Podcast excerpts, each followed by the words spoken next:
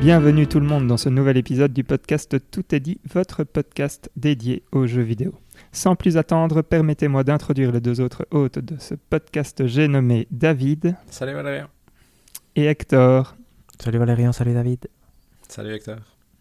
Salut vous deux. Donc au programme de cet épisode, nous aurons un peu de jeu du moment, le on s'en fout, on s'en fout pas, l'update de notre fameuse fantasy critique, un petit quiz euh, du sens critique parce que j'aime bien ce quiz. On va parler un peu plus en détail du jeu Elden Ring, même si ça fait déjà euh, deux, enfin il y a trois semaines on, en avait déjà parlé. Et on aura bien évidemment le hors-jeu. Alors c'est parti, je vais laisser la parole à David qui est, je pense, le seul à avoir des jeux du moment. Alors, moi j'ai pu jouer à deux choses, en plus de Elden Ring, on va dire. Et je vais commencer par Gran Turismo 7, qui a été un peu mon jeu euh, de détente quand je ne jouais pas à Elden Ring. Et euh, j'ai pas énormément avancé, je pense que j'ai dû jouer euh, 3 heures, 3 à 4 heures à Gran Turismo 7. Et franchement, c'est vraiment, vraiment chouette. Au-delà de toute une polémique dont on discutera avec Hector, euh, et qui, je pense, concerne plus tout ce qui est endgame qu'autre chose, je trouve que le jeu, euh, la conduite est vraiment super agréable. Je trouve que le principe de licence que tu peux faire et qui t'apprennent euh, à justement gérer tes virages, savoir quand freiner pour bien prendre tes virages, etc. C'est toujours, euh, c'est très, euh, ça donne envie de recommencer continuellement pour essayer d'avoir la médaille d'or. Euh. Et parfois tu la rates de quelques millièmes de, de secondes et ça fait mal, mais c'est très, honnêtement, c'est très amusant. Et jusqu'à présent, le côté, le café en lui-même qui est un peu l'endroit où on te donne des missions sur euh, quelle voiture collectionner. Je trouve qu'il fonctionne très bien et qu'il est très chouette parce que du coup il te dit euh, collectionne euh, trois voitures compactes japonaises et du coup tu dois faire des courses pour essayer de les gagner et puis tu as une petite explication sur c'est quoi les voitures compactes japonaises et pourquoi pourquoi elles sont connues entre guillemets. Donc franchement c'est très rigolo. C'est pas le plus ergonomique des jeux en termes de menus, dans le sens où je trouve qu'il y a beaucoup de, menus de partout, donc faut s'habituer un peu à la navigation. Mais euh, la conduite en lui-même et la manette fonctionnent super bien et c'est vraiment super agréable. C'est, ça, ça me détendait très fort de, de jouer à Gran Turismo, c'était très chouette.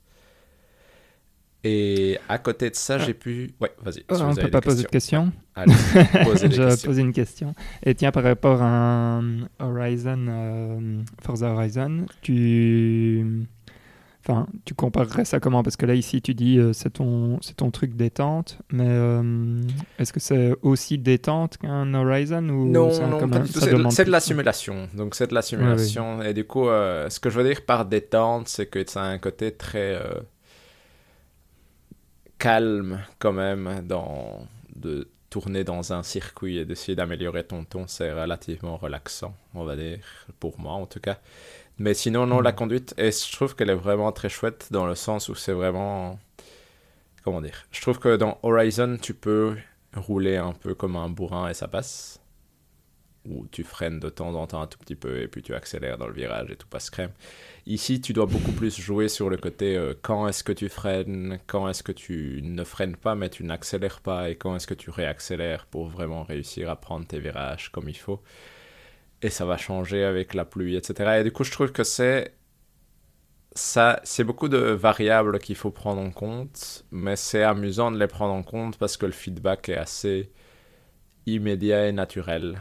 Et du coup, tu sens que ta voiture euh, glisse sur la route quand tu as freiné trop tard ou que tu as mal pris ton virage, etc. Et tu le mm. sens parce que tu le vois, parce que tu l'entends et parce que ta manette te le renvoie aussi. Et du coup, c'est très... Euh, je sais pas, ça, ça, ça, se combine bien pour te donner vraiment un feedback naturel qui fait du sens et qui est du coup euh, facile à intégrer pour te dire ok il faudrait que j'essaye de changer un peu la façon dont j'aborde ce virage sans pour autant que ce soit évident de, l'aborder de façon parfaite et surtout de l'aborder quand il y a des adversaires qui prennent la partie du virage que tu as envie de prendre parce que forcément c'est différent mhm. quand tu roules tout seul. Mais du coup, euh, non, c'est vraiment de la simulation en tant que telle. Mais euh, toute l'ambiance du jeu est assez. Euh, je veux dire, le café, c'est vraiment tout relaxant. Les musiques sont assez douces en général. Du coup, il n'y a rien d'agressif dans Gran Turismo. D'accord. Pas d'autres questions pour moi? Ok. Et du coup, euh, à côté de ça, j'ai un peu, j'ai pu jouer à Tunic que j'ai fini du coup. Et donc ça, ça m'a pris euh, une petite dizaine d'heures, même si je pense que pour, pour finir le jeu à 100%, il en faut beaucoup, beaucoup plus. Mais du coup, Tunic, c'est quoi? Bah c'est... C'est rigolo d'y jouer en même temps que Elden Ring parce qu'au final, ça prend énormément des choses, de choses, euh, des Souls, on va dire, dans le sens où c'est un jeu d'aventure en vue isométrique et euh, où vous êtes un petit renard et euh, l'emphase principale du jeu, je pense, est vraiment l'exploration.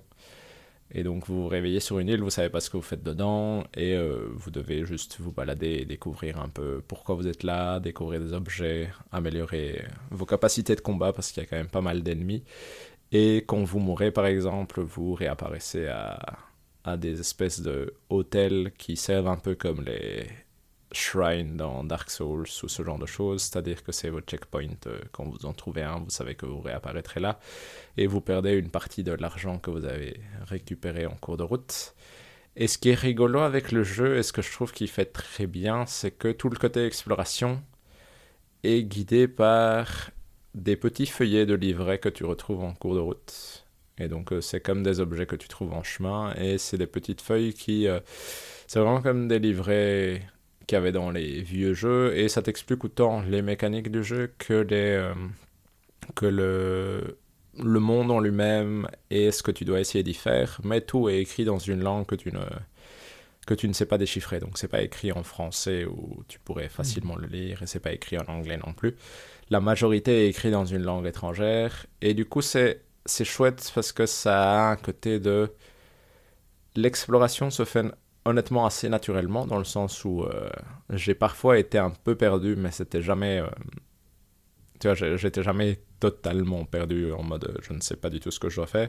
Et quand j'étais perdu, tu as toujours ce sentiment qu'il y a quelque chose dans ton livret qui t'indique probablement le bon chemin et que c'est à toi de le trouver. Et honnêtement, ça fonctionne assez bien. Et ce côté-là est vraiment très chouette, je trouve.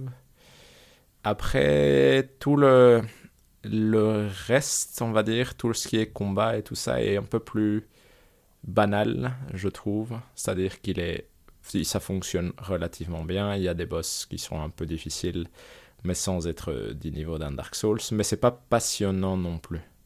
Et donc, euh, hmm. je trouve que le jeu est vraiment sympa à jouer et nécessite que tu sois concentré, mais ce que tu y fais moment par moment, parfois quand tu dois repasser par un endroit parce que tu es mort, parce que tu t'es n'est pas si palpitant que ça, parce que le combat en lui-même n'est pas si palpitant que ça.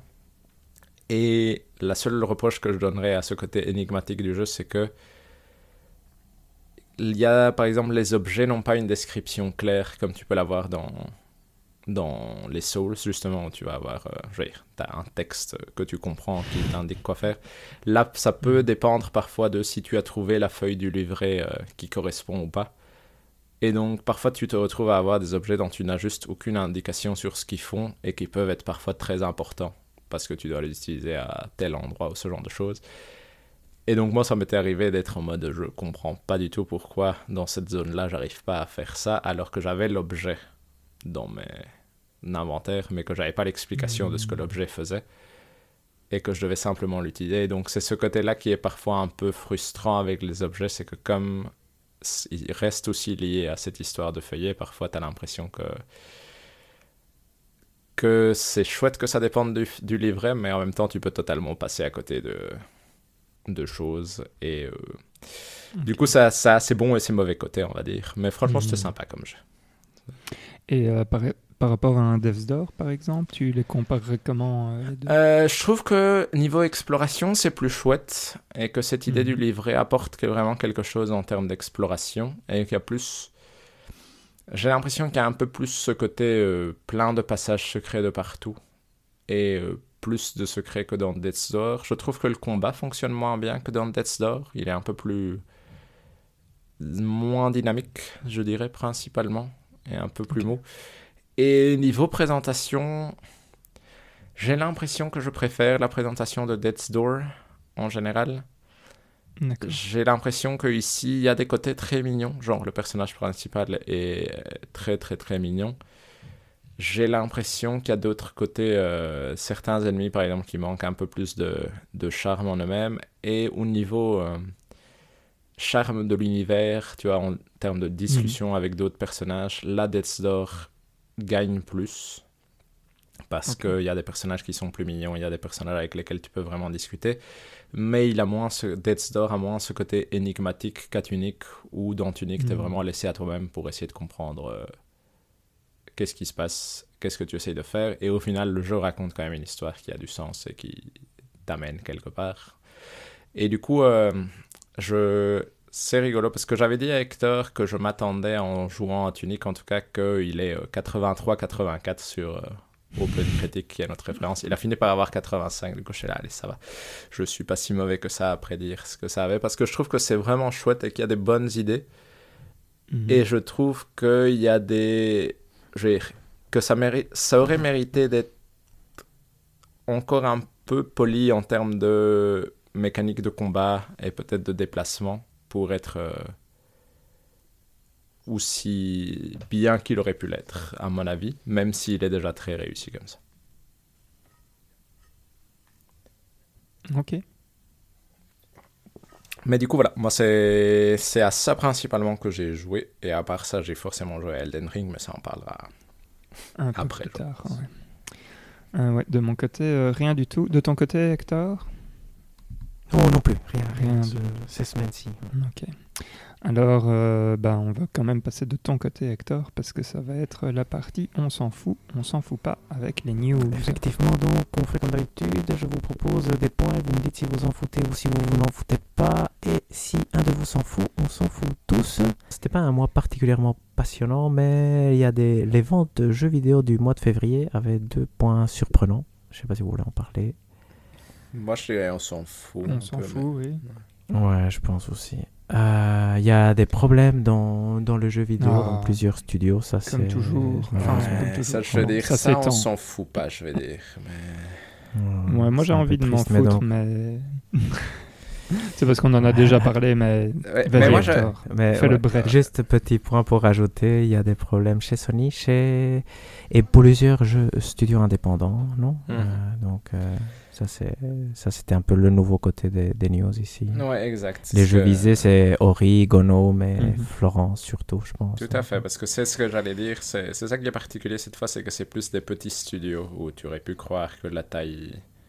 Mais européenne surtout des jeux à des jeux bienveillants entre guillemets, Mhm. non? Et Tu vois que derrière c'est créé par euh, le démon entre guillemets, juste pour exagérer. hein. Mais apparemment c'est vraiment le créateur en plus qui est vraiment euh, à chaque fois hein, vraiment un- quelqu'un qui, qui a un ego surdimensionné et qui impose sa vision euh, de façon assez violente et agressive. Donc, Mhm. c'est dommage effectivement, mais bon.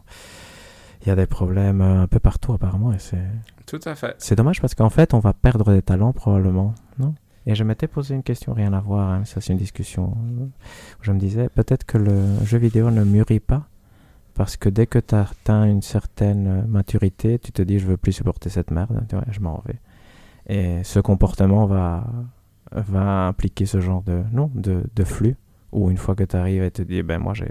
C'était chouette, mais je vais pas subir ça toute ma vie. Je vais pas à autre chose. On perd les gens qui auraient 40, 50 ans qui pourrait apporter une vision un peu différente. Oui, et moi j'ai l'impression que ça reste aussi une. euh, Comment dire C'est toujours le même type de fonctionnement et j'ai l'impression que ça se voit dans d'autres endroits, mais quand des gens qui n'ont aucune compétence managériale, le seul pas suivant qu'ils peuvent faire dans leur carrière, c'est de commencer à diriger des gens.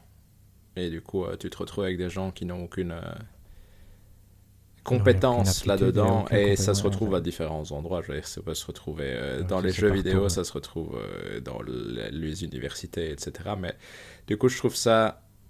Je veux dire, c'est. euh, tu, je trouve que tu vois d'où ça peut venir, dans le sens où forcément tu mets quelqu'un de.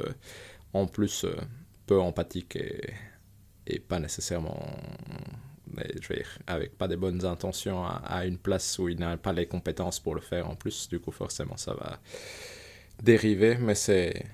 C'est fou que même dans des petites euh, entreprises où tu pourrais imaginer que la taille permettrait de discuter ces choses plus ouvertement ou en tout cas de, de mieux gérer ça, ça ne fonctionne quand même pas du tout.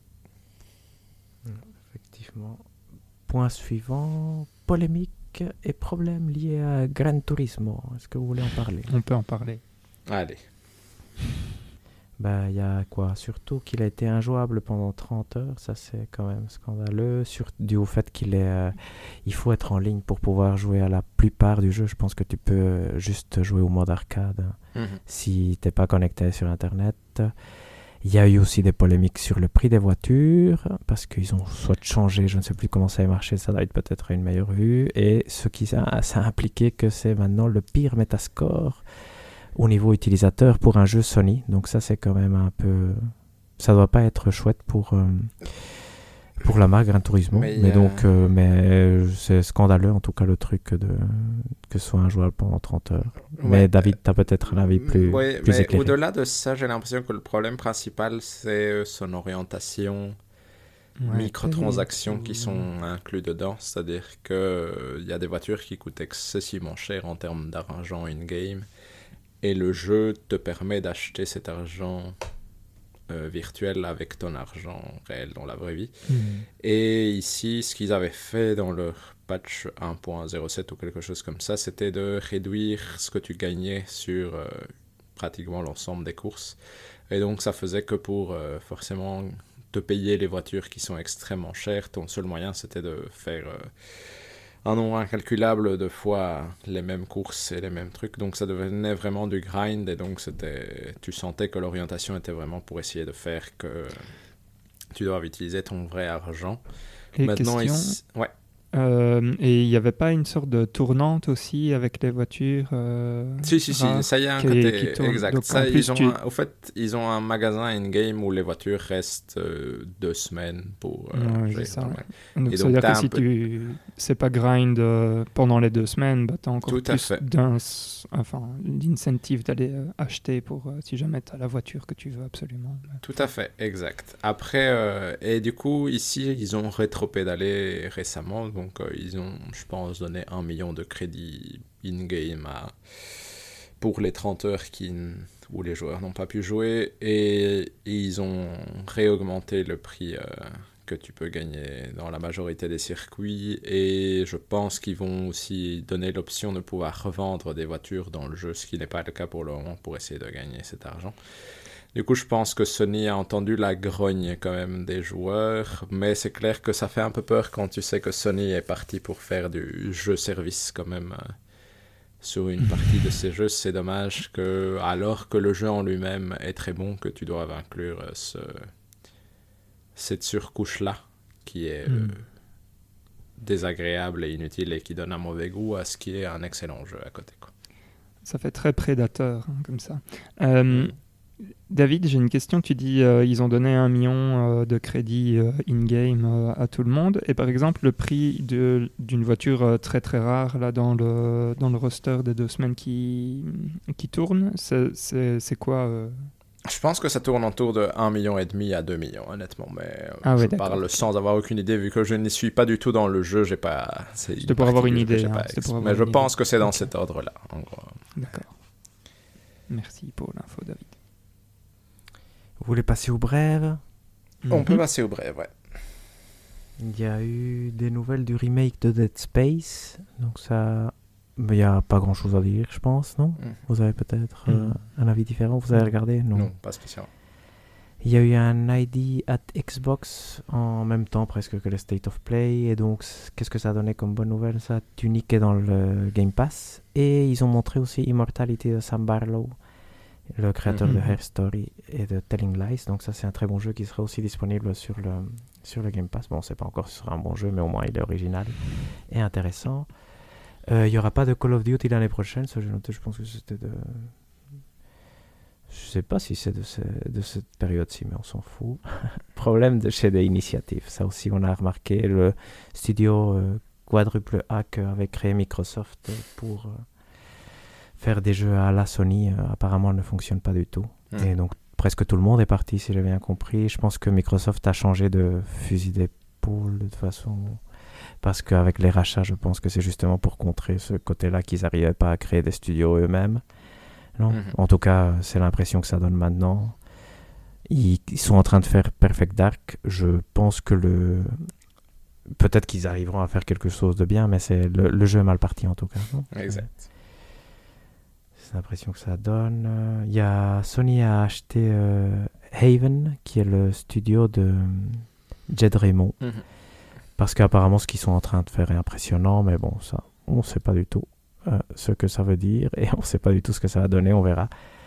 Donc euh, curieux de voir le jeu, non? Mhm. Et apparemment, ce ne devrait pas du tout être notre style de jeu, parce que je pense que c'est encore un jeu service. C'est un jeu multijoueur en tout cas, donc j'imagine qu'il doit avoir une Ouais. couche. euh, Euh, avec un monde persistant, des, mots qui, qu'on utilise souvent et qu'on ne sait pas encore très bien ce qu'ils veulent dire.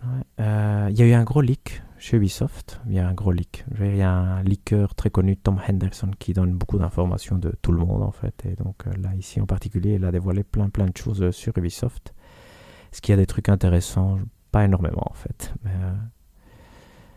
Est-ce que vous avez vu des choses chouettes là-dessus? Il y a Ouais, plein, un il donne les Prince of dates pour tous les jeux. Euh, Prince type, of Persia euh, à la Ori et la Ori. Forest, qui Ouais. est probablement le truc qui donne le plus envie, j'imagine.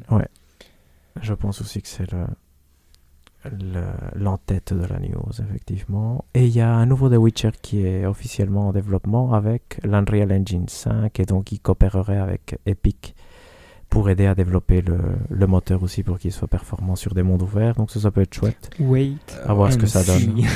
Ouais, ça, chez CD Ouais. Projekt Red, ils ont vraiment pas compris qu'annoncer leur jeu 25 ans à l'avance, euh, ça ne sert pas à grand chose. Oui, parce que là, ça a l'air tôt hein, pour annoncer un truc pareil. euh. Quand même. hein. Tout à fait.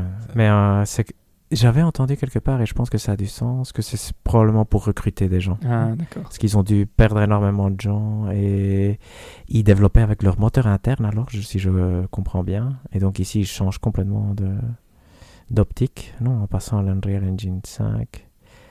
Et ça peut-être attire des, des développeurs, je ne sais pas. Mais c'est, en tout cas, c'est vrai que ils devront quand même euh, bien corriger le tir pour pouvoir euh, s'en sortir. Mais ici, euh, comme comme fonctionnent les choses, quand dans 5 ans ils vont nous le montrer, on va être excités de nouveau parce qu'on aura oublié. Après, maintenant, il y a quand même la jurisprudence euh, cyberpunk qui fait que tu ne seras pas aussi excité que si tu que si ça avait été le jeu juste après The Witcher 3.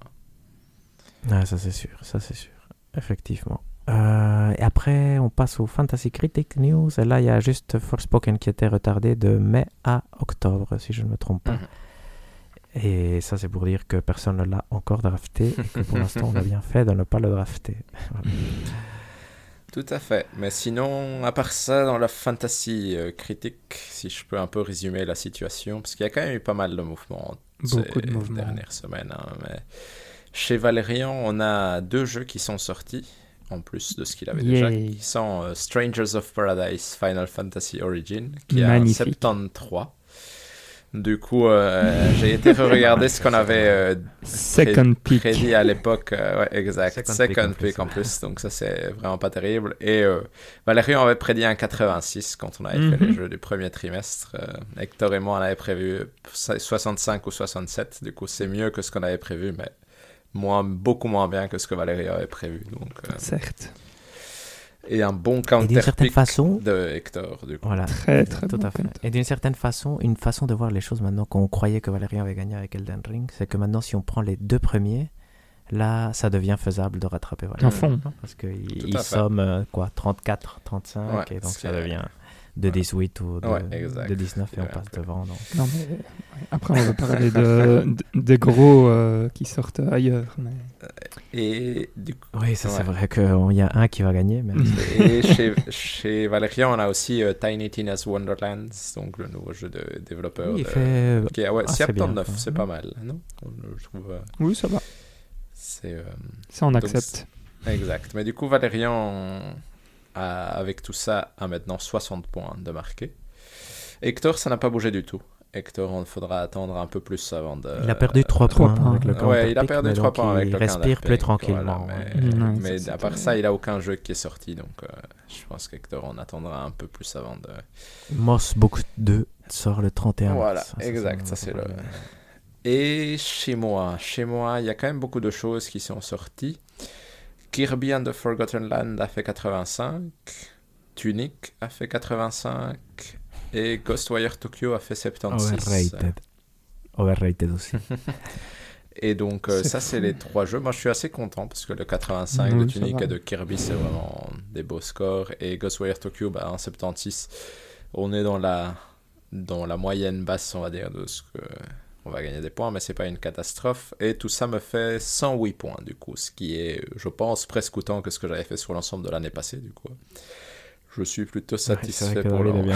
Je suis plutôt satisfait pour le moment. Faudra juste pas que je fasse trop de conneries euh, avec mes achats. Et j'espère surtout que The Legend of Zelda Breath of the Wild 2 ne sortira pas cette année parce que sinon ça, ça marquera ma fin. Peu importe. Peut-être un petit truc à noter. euh, donc là, en fait, on va bientôt arriver dans la période euh, de sécheresse parce que donc il y a Moss Book 2 qui va sortir le 31 mars, effectivement. Puis il y a Tout Point Campus qui est pour le 17 mai. En mai aussi. ouais, Et puis le reste, c'est soit euh, fin de l'année ou soit estimé. Donc, Mhm. je veux dire, là, on a marqué un peu les points sûrs. Mhm. Et là, maintenant, on arrive en mode. Ça va être terrible. Tout à fait. Mais du coup, voilà. Du coup, pour l'instant, je mène dans cette fantasy critique euh, avec 108 points, là où Hector en a 23 et Valérian en a 60. Mais il y a beaucoup de choses encore euh, qui peuvent et vont se passer. Du coup, euh, ça reste quand même fort, fort ouvert à voir un peu. Mhm. Ouais, ouais, ouais. Ça va être très intéressant. Alors, je pense qu'on va devoir passer à la suite, n'est-ce pas? Mhm. Mhm. Euh, Je suis un peu perdu parce que... Voilà, c'est bon. Donc, c'est le jeu, le quiz du sens critique que nous avons fait les deux fois précédentes. Euh, pour la prochaine fois, je promets un quiz d'un autre type euh, pour, euh, pour David. Attends, si je gagne euh, aujourd'hui, euh, je veux bien qu'on le. D'accord, ça va. Donc, euh, je vous rappelle euh, l'idée. Donc, il va y avoir euh, cinq critiques qui vont être données. Chaque critique est la critique de quelqu'un sur un jeu. Il faut trouver ce jeu. Ça, c'est le but. Et donc, vous dites votre, votre nom quand vous avez une idée. Et celui qui donne une proposition qui s'avérerait mauvaise doit attendre, euh, je ne sais plus ce qu'on avait dit, euh, mais un temps euh, non négligeable afin de laisser euh, voilà. Mhm. l'autre répondre et afin de ne pas spammer les réponses comme euh, comme un animal. Je le ferai s'il n'y avait pas cette règle. voilà. Ne soyez pas des animaux. Ok. Est-ce que vous êtes prêts? Oui. Oui. Oui. Alors c'est parti avec la première. Ce jeu réussit l'exploit de me rappeler la fonction jeu vidéo de mon lecteur Blu-ray. Je me disais bien, en regardant l'intégrale de The Shield, qu'une télécommande en forme de manette, c'était pas super pratique. Très beau, varié, fort bien narré, fourmillant de détails. Je vous invite par exemple à parcourir le carnet du héros. Un vrai David. souci. Uncharted 2. C'est magnifique, David. Pas bon. C'est vrai Ouais. Ouais. Ok, j'aurais dit le premier, moi, mais bon. c'est C'est Bien joué, David. fort, David. Et v- t'es t'es pas en train de noter euh, ce que. Donc, David, un point. Deuxième. Les gens qui me connaissent. euh, pardon. Les gens qui me connaissent bien savent que je peux être très exigeant en matière de jeux vidéo, même si j'adore ce loisir. Je suis une espèce de Jacques Martin, matinée de Simon Cowell. Il m'arrive fréquemment d'adorer un titre plus que de raison, d'en rêver la nuit, de vouloir faire des bébés aux développeurs, et pourtant de, ne lui mettre que 8 sur 10, parce que quand même, il y a quelques défauts, hein, faut pas déconner. Bref, j'adore le jeu vidéo, mais je peux être un vrai chacal quand je note. Les gens qui me connaissent bien sur Sens Critique savent aussi que je suis très difficile en matière de 10 sur 10. À ce jour, seules 6 œuvres ont obtenu la note parfaite à mes yeux. Sur 3000 œuvres, cela représente tout de même 0,2% de ma collection. Oui, je suis un vrai connard en fait. En matière de jeux vidéo, c'est encore plus simple. Selon mes critères, seul un titre par décennie mériterait d'entrer au Panthéon. Règle tacite et hautement débile imposée, bien malgré moi, à l'envoûtant Link's Awakening, au magnifique Resident Evil Rebirth et au formidable Portal 2. Jusqu'ici, tout allait bien. Seulement voilà, je ne pensais pas que ce jeu arriverait si vite. Car ce jeu a tout pour lui. Non, sérieusement, clavier en main, j'avais en tête plus d'un milliard d'arguments qui en faisaient un excellent titre et un digne successeur du tout premier, sorti il y a déjà 15 ans tout de même. Maintenant que je tape cette critique, les arguments sont toujours là, mais je doute de leur efficacité. Bien sûr que le jeu est somptueux. Évidemment, il faut apprécier l'esprit Marc Dupont à vis qui se dégage du design. L'animation est à tomber par terre, du genre à faire pleurer de honte les gars de chez VanillaWare. L'ambiance sonore file une pêche d'enfer, mais cela, vous le savez déjà si vous avez un temps soit peu l'actualité. Si vous avez un temps soit peu suivi l'actualité du jeu. Oui, Diablo 3 Euh, non. C'est même plus beau en jeu que dans les vidéos. Je pourrais aussi vous dire que le gameplay tue la bite. Ouais, j'ai envie d'être vulgaire. Et que le titre raccourcira drastiquement votre capital sommeil. Quand à 3 heures du matin, vous serez victime du syndrome. Allez, encore un petit niveau et je vais me coucher. Mais tout cela importe peu finalement, car si ce jeu a une myriade de qualités, j'éprouve toutes les difficultés du monde à lui trouver ne serait-ce qu'un vrai, défaut. Ah si tiens, on peut jouer jusqu'à 4 en coopération en local, mais pas en ligne malheureusement. Sauf que j'ai essayé de jouer avec trois autres participants et le résultat était tellement fandard, tous sur le canapé à se coller des beignes dans le jeu et pour de vrai, que jamais je n'aurais pu retrouver les mêmes sensations avec trois autres personnes dispersées dans toute la France. Est-ce que je peux simple- redire quelque chose ou pas? Je pense que tu peux redire Oui, quelque oui, chose. David, Rayman Origins. C'est magnifique, David. Ah, j'hésitais. C'est chaud. Ça venait, ça venait plus c'est- tard euh, parce qu'il y avait du, par je ne sais quel miracle, Michel Ancel et son équipe ont trouvé l'alchimie parfaite. euh. Mais ça venait très très tard. nice. Ouais, j'hésitais. Je me disais Rayman Legends, mais je me disais ça n'a pas pris 15 ans à sortir. Ouais. C'est Bien joué, David. Bah, Ouais. Très très fort, David. Troisième. Donc attention, hein, si David prend ce point-là, Hector, c'est la fin. C'est vrai. Il existe un parallèle aisé à utiliser qui permet de relier l'industrie vidéoludique et celle du catch. L'existence de champions factices dont l'existence repose entièrement sur l'investissement réalisé par leurs patrons afin de tenter d'en faire des stars. Le public n'est pas particulièrement impressionné par leur performance, leur capacité à attirer les foules n'est pas phénoménale, mais bon sang, la compagnie a déjà tellement investi dessus qu'il n'est pas question de faire demi-tour. La série euh, dont je parle est de cette catégorie. Euh, un de ces champions de papier dont nul ne sait s'il faut les huer ou les applaudir. L'idée est pourtant louable, tenter d'occuper le terrain super-héroïque avec un jeu bien réalisé pour faire face aux titres de basse qualité proposés par les propriétaires de licences et leurs produits dérivés. Le fait est que les utilisateurs de simulateurs... David, Infamous. Lequel? 1. Non. Bon, voilà. C'est pas grave, on va tenter. vas-y, vas-y, David. Le fait est Bah, que les l'autre, utilisateurs... ouais. Ouais, vas-y Hector, euh, je pense Ouais, qu'il ouais. pour toi. Bah, je vais dire Infamous 2, mais j'étais pas encore là, moi. Euh, donc, euh, Mais c'est non. Hein, c'est toujours ouais. non. Ouais, exact, c'est très bien. David, du coup, Oui, Infamous. Second Son, alors. Voilà, c'est le Second Son. C'est très très bien. Mais David le méritait avec Infamous. C'est très bien. Oui, tout à fait, tout à fait. Moi, j'étais joué. Chaud, donc c'est le, tout de suite ouais. le super-héros. David était dessus, quoi. Magnifique. Le dernier sera un super banco, du coup. Ouais, exact. Ouais, ouais, ouais. Allez, quatrième. C'est parti. L'exaltation du voyage, l'épicness de la confrontation démesurée. Je ne les ai pas perdus de vue pendant plus de 80 heures de jeu. Et encore, je pense pouvoir rajouter 10 à 15 heures d'annexes non achevées.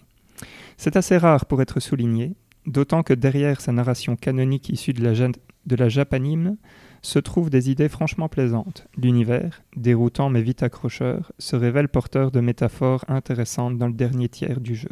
Et ce, malgré certains dialogues un peu trop longuets, Hector, Persona 5. qui ne font pas toujours avancer le schmilblick, et la présence de gavasses de méchants David, secondaires Persona 4. un peu trop envahissants. Nous sommes toutefois à des années de lumière de l'inconsistance et du, manque de rythme de Final Fantasy XIII de ce point de vue-là.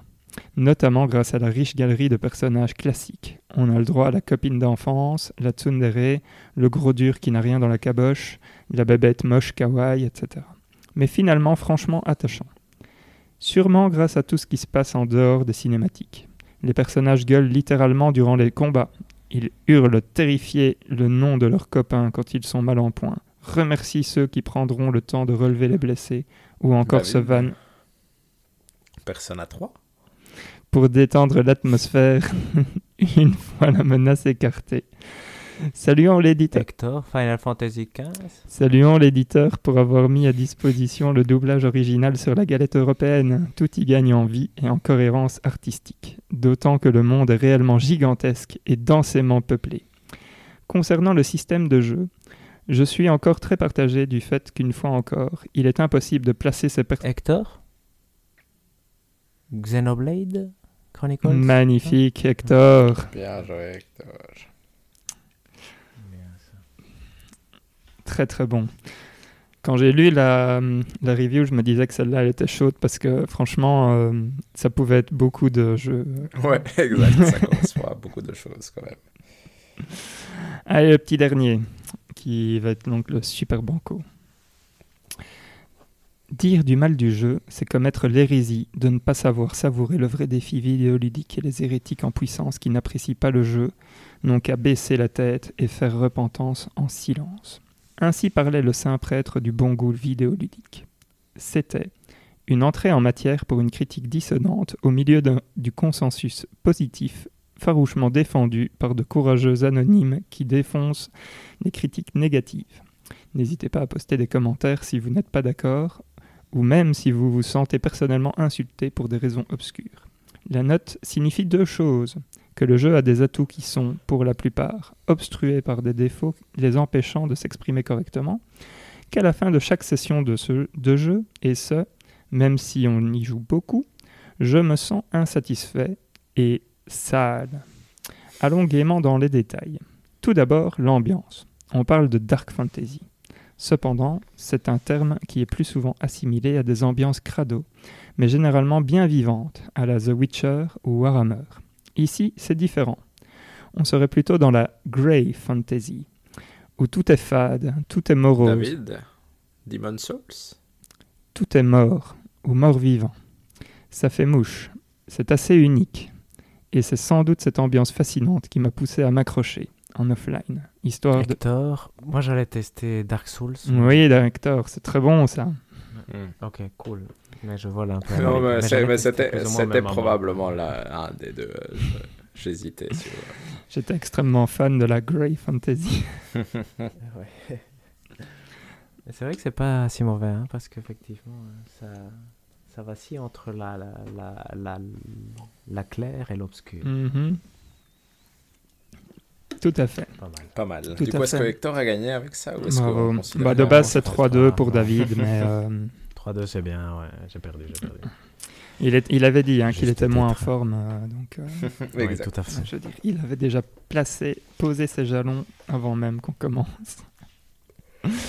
C'est magnifique. Et donc avec ça, en fait, c'est cool parce qu'on va pouvoir faire la transition sur, euh, sur l'autre euh, Grey Fantasy, euh, qui n'est pas si grey que ça, je pense. Mais Tout à fait, ouais. on va pouvoir passer à notre euh, jeu du mois, euh, qui est donc Elden Ring, dont nous avons déjà parlé dans le précédent épisode. Mais cette fois-ci, on va y aller euh, en mode full spoiler, je pense. Mhm. Euh, on ne va rien se Mhm. cacher. On va, hum, on va donc euh, dévoiler un peu tout ça. Donc si jamais euh, bah, vous avez pas encore terminé le jeu, et je pense que c'est le cas de nous trois, euh, mais on va quand même, euh, on va quand même se faire plaisir. Euh, surtout, surtout, vous vous arrêtez et puis vous allez euh, continuer à jouer euh, à ce jeu et vous revenez quand vous l'avez terminé. Donc le spoiler alert est, est mis ici. Euh, pourquoi je dis ça? Parce qu'on va commencer par euh, l'histoire pour se mettre euh, dans l'ambiance, si ça ne vous dérange pas, messieurs. Mhm. On peut.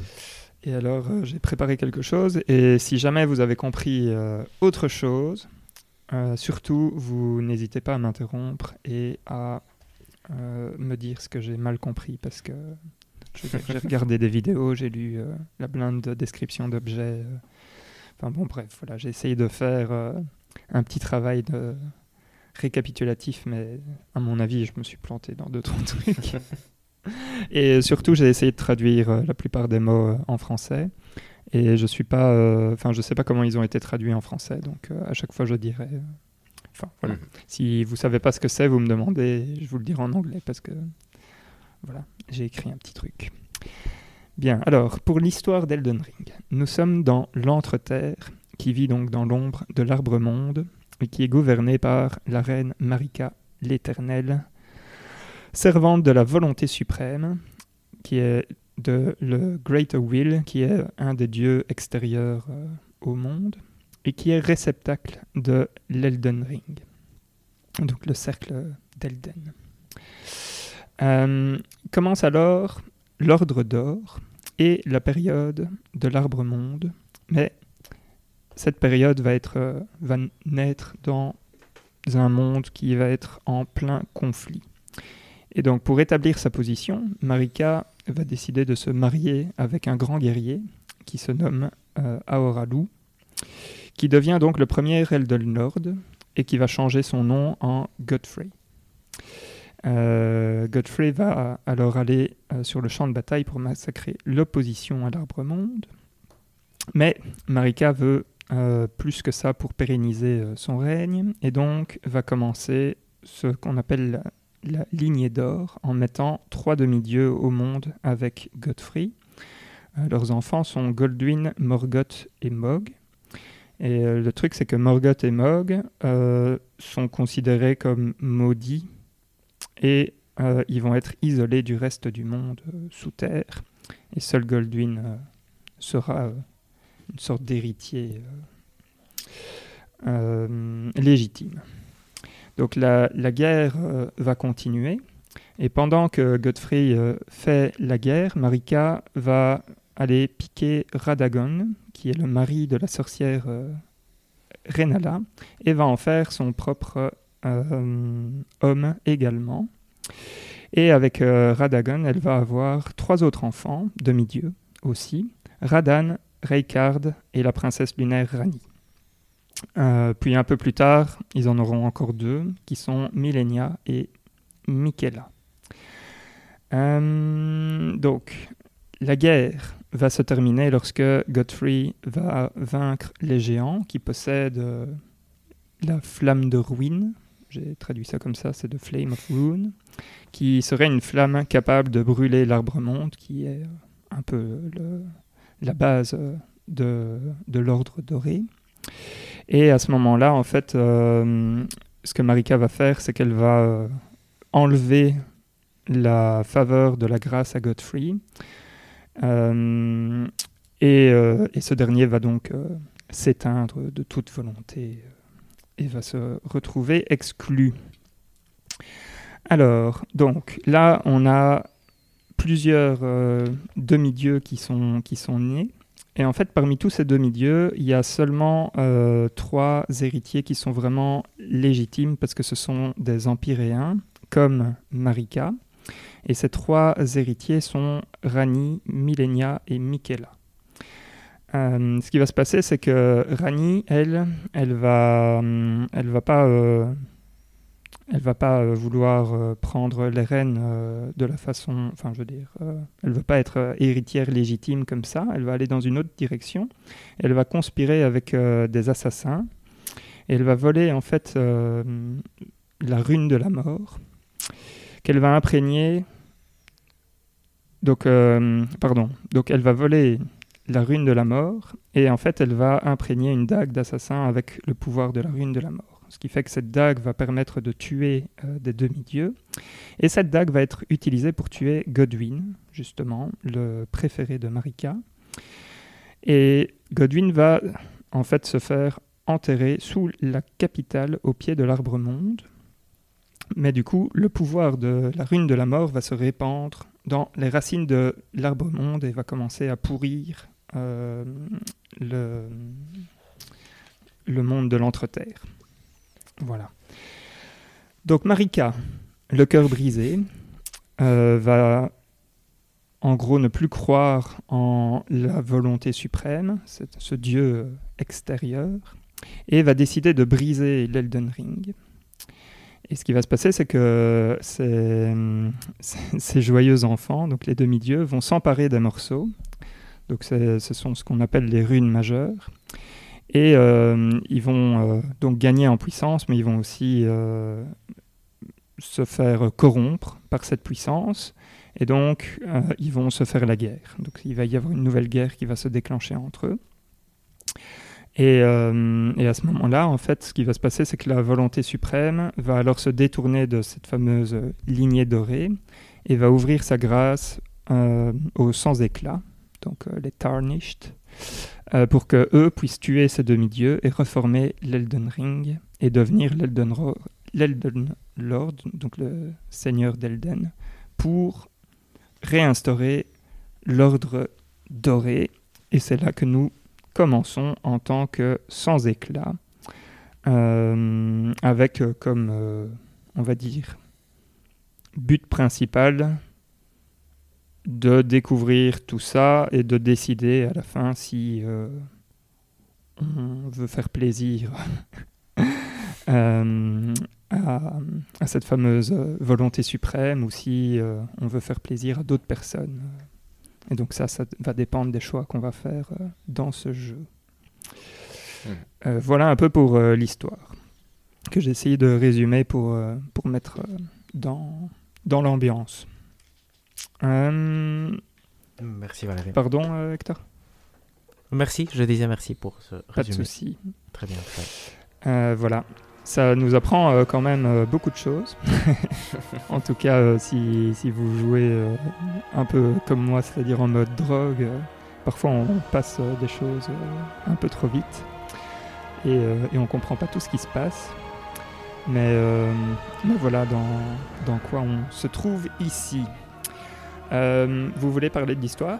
Vous voulez commencer euh, de parler de l'histoire ou en fait on s'en fout parce que parce que c'est tellement. On peut, je suis curieux de dire ce que de voir ce que tu as à dire sur l'histoire. C'est toi qui as le plus joué, je pense, non? Nombre d'heures de jeu de nous tous. Euh, oui, je pense. Je suis à 75 heures d'ailleurs pour euh, placer un peu. du coup, parce que moi j'en suis à 35, 36, je pense, mais. Ah, ce qui est bien aussi. Et toi, Hector? 24, je pense. J'ai pas pu jouer euh, beaucoup plus euh, ces dernières semaines, malheureusement. D'accord. Mais du coup, je suis curieux de ton impression, Valérie, de l'histoire dans le jeu en lui-même. Parce qu'on est d'accord que ce que tu as raconté est plus le contexte. Le contexte. Place, exact. Euh, vraiment l'histoire. En fait, du coup, ce qui va se passer, c'est que l'histoire dans le jeu lui-même, bah, nous, on est, on est un sans-éclat qui, qui a comme rôle d'aller d'aller récupérer ces fameuses runes majeures. Et euh, en fait, au fur et à mesure euh, de nos rencontres avec d'autres personnages, ben, on va. Je veux dire, l'histoire reste ce, but de récupérer les runes majeures, mais en même temps, on va rencontrer des personnages qui, vont nous dire euh, Ah, mais moi je suis un servant de, de justement la princesse Linaire et euh, si tu suis la quête euh, qui est quand même annexe, mais si tu la suis jusqu'au bout, tu vas gagner euh, l'opportunité, en tout cas, ça, ça sent, parce que j'ai pas fini le jeu, mais ça sent le truc comme ça où quand, à mon avis, à la fin, je vais pouvoir choisir des choses. Et le fait d'être arrivé au bout de cette quête annexe, je sais déjà que bah, j'aurai une fin un peu genre je vais Allez, je vais euh, prendre la fin Princesse Lunaire Rani, quoi, si vous voulez. Je sais pas si ce que je dis est clair, en fait. Et, euh, et pareil, euh, là, donc je suis, j'ai passé en fait la capitale, Lindel, et donc je suis, je suis en train d'arriver chez les géants. Et là, j'ai rencontré d'autres personnages qui me disent oui, mais tu sais, sous la capitale, tu, tu, peux aller trouver le, les, trois, doigts en fait, euh, qui, sont, euh, les maîtres du chaos. Et euh, bon, j'ai été. du coup, je suis retourné dans la capitale parce que j'avais raté toute cette partie-là. Effectivement, je suis tombé dessus, c'est un truc de dingue. mais. Enfin voilà. Et donc, quand tu arrives là, bah, clairement, tu comprends que bah, voilà, là maintenant, tu as droit à, de, faire en sorte d'avoir une nouvelle fin. Quoi. Et c'est assez fou parce que tu passes quand même énormément, énormément de temps. euh, je vais dire plus ou moins euh, 40 heures où on te donne des informations mais où rien ne fait sens. Ou du moins rien ne fait sens euh, avec le big picture. Et puis euh, là, là, je sens que une fois que tu arrives à Leindel et que tu passes Leindel, tout commence à se mettre vraiment en place parce que les gens commencent à te dire non, mais là, tu es en train d'aller faire ça. Et tu te dis ah, c'est ça que je suis en train d'aller faire. Très bien, merci de me l'avoir expliqué. Mais euh, tu peux aussi faire ça et tu peux aussi faire ça. Et euh, si, euh, si par hasard tu es intéressé par ça, bah, je te conseille d'aller voir à tel endroit. Et donc tout doucement, ça commence à vraiment euh, prendre, euh, prendre plus, euh, plus sens à ce niveau-là. Donc, donc ouais, un peu, un peu frustrant, mais un peu frustrant en tout cas pour celui qui, qui s'attend à, à une narration très classique où on explique tout, mais qui, qui commence à faire sens en tout cas là où je suis arrivé. Et, et qu'est-ce que tu en penses? Moi, c'est ça ma question. Parce que je vois le système, mais qu'est-ce que, est-ce que toi, tu Alors- trouves ça fantastique ou est-ce que tu trouves ça fonctionnel, euh, je veux dire, bien sans plus?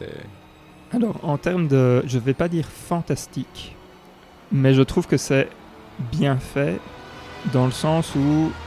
euh, bon, vous le savez euh, probablement, je suis quelqu'un qui joue plus. euh, Enfin, ici, je le joue plus pour euh, ce que c'est que pour l'histoire, en vrai. Donc, euh, moi, c'est vraiment euh, la, découverte, les mécaniques.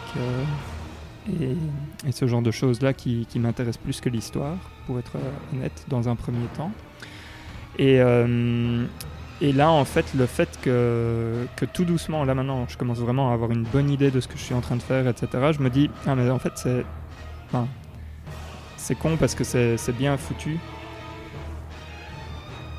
Parce que maintenant, je suis vraiment plus paumé, en fait. Et d'un coup, l'histoire commence à prendre son importance. Alors qu'avant, elle n'avait aucune importance. Enfin, je sais pas comment expliquer ça, mais en gros, avant, je jouais juste pour jouer. Et là, maintenant, d'un coup, je vois toutes les options qui sont permises et je commence à réfléchir à quelle fin je préférerais pour le jeu, en fait.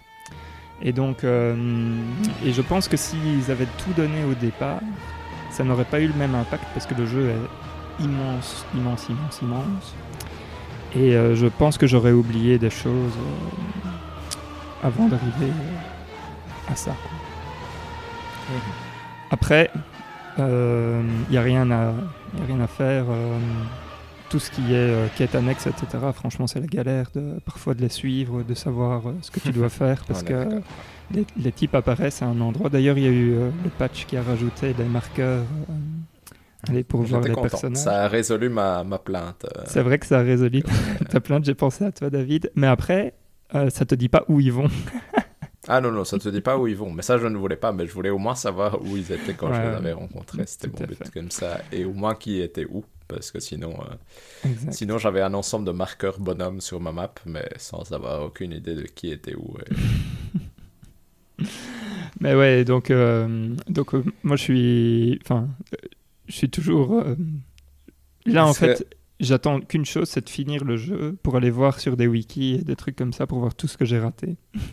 Parce que ça Parce va être que. Ouais, ouais. Est-ce que moi, mon impression sur l'histoire, donc je trouve ça d'un côté sympa parce que un peu comme toi, je commence à voir, euh, parce que je pense qu'en termes d'histoire, en tout cas d'après les trophées que je voyais sur le, qu'on a gagné tous les deux, je pense qu'on est à peu près au même endroit en termes d'histoire en elle-même, parce que je suis aussi en train d'aller vers la plaine des géants. Donc t'as fini Lendel aussi? Oui. D'accord. Je pense qu'il me reste à explorer, à finir d'explorer son souterrain, mais euh, Il est énorme ce souterrain. Voilà, exact. Du coup, euh, ça, c'est pas tout à fait fini. Mais je trouve que. Au fait, j'aime bien la façon dont ils essayent de faire ça. Je trouve que certaines de ces quêtes annexes sont pas parfois. Parfois.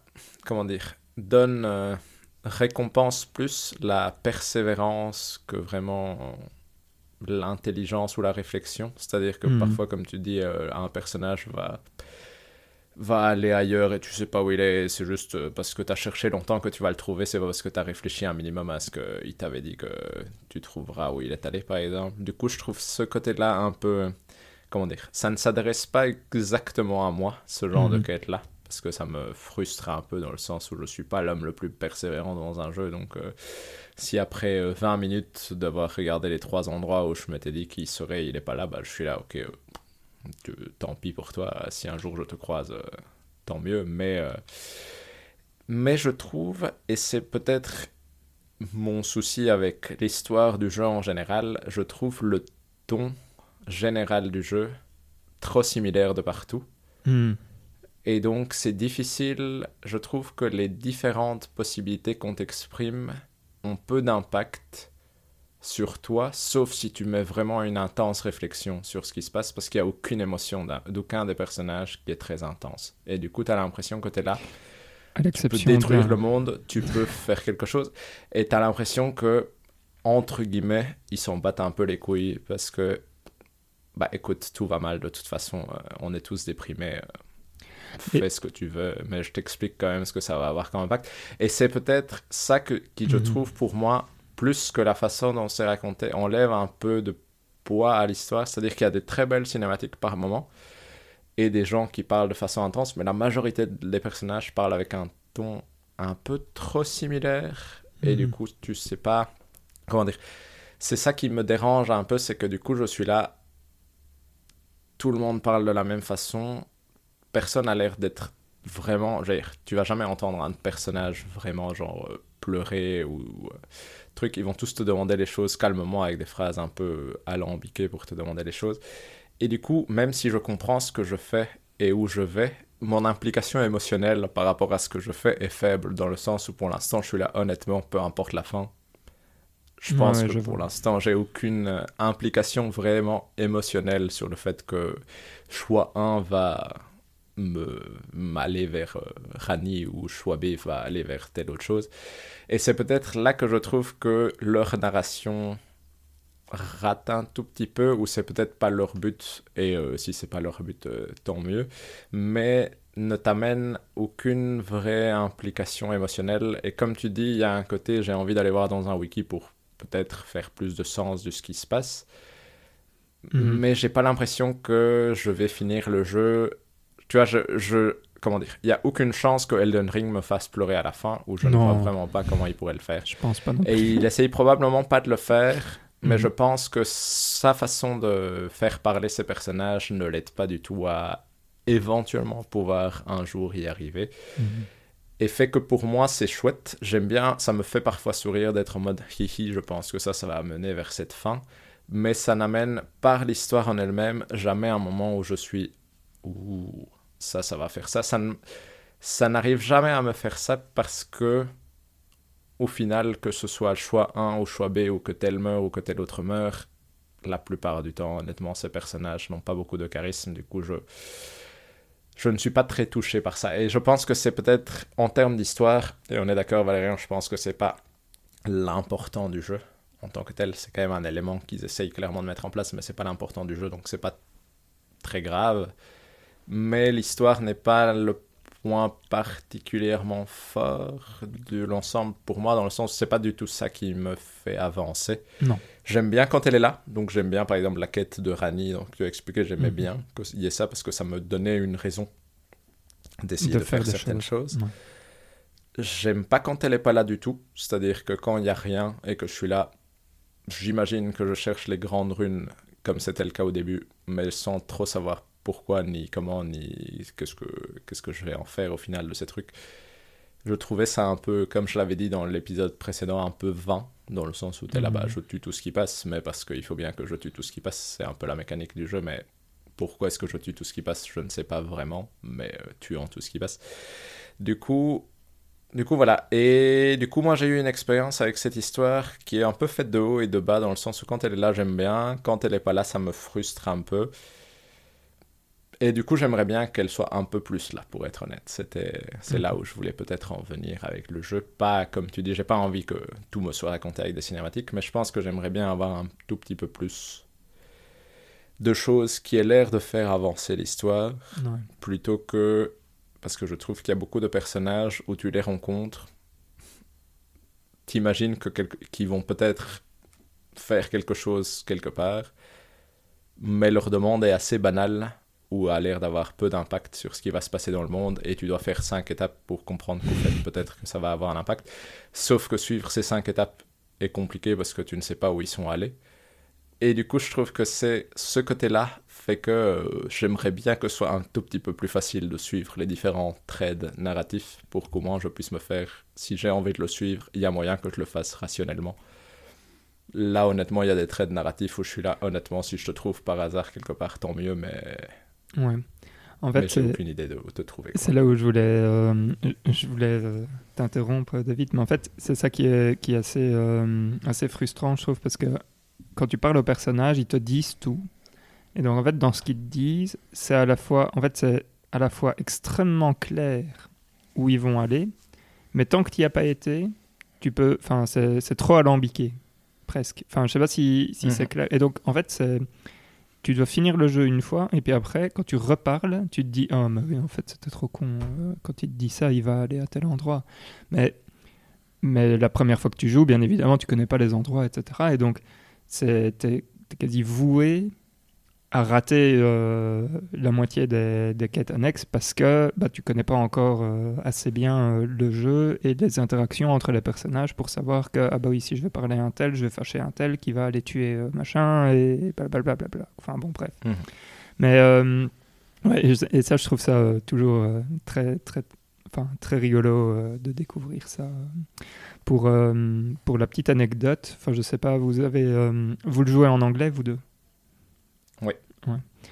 Euh, Oui. Vous avez trouvé euh, Buck the Seamster. Euh, Pas que je je sache. crois que C'est oui. le, le type qui ressemble à un singe euh, et qui est capable de modifier nos, nos vêtements. Oui. Euh, ouais. Mais donc, si, si tu lui parles à un moment, euh, tu peux lui donner une euh, larvaltire pour qu'il pour qu'il aille euh, se faire euh, born anew, donc ressuscité par euh, Mhm. Renala. Je ne sais pas si vous l'avez fait. Enfin, probablement pas, Pas toi, encore, Hector. non. non.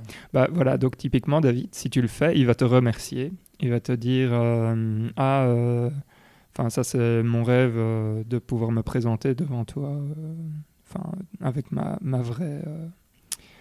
comment dire Avec ma vraie Mhm. forme.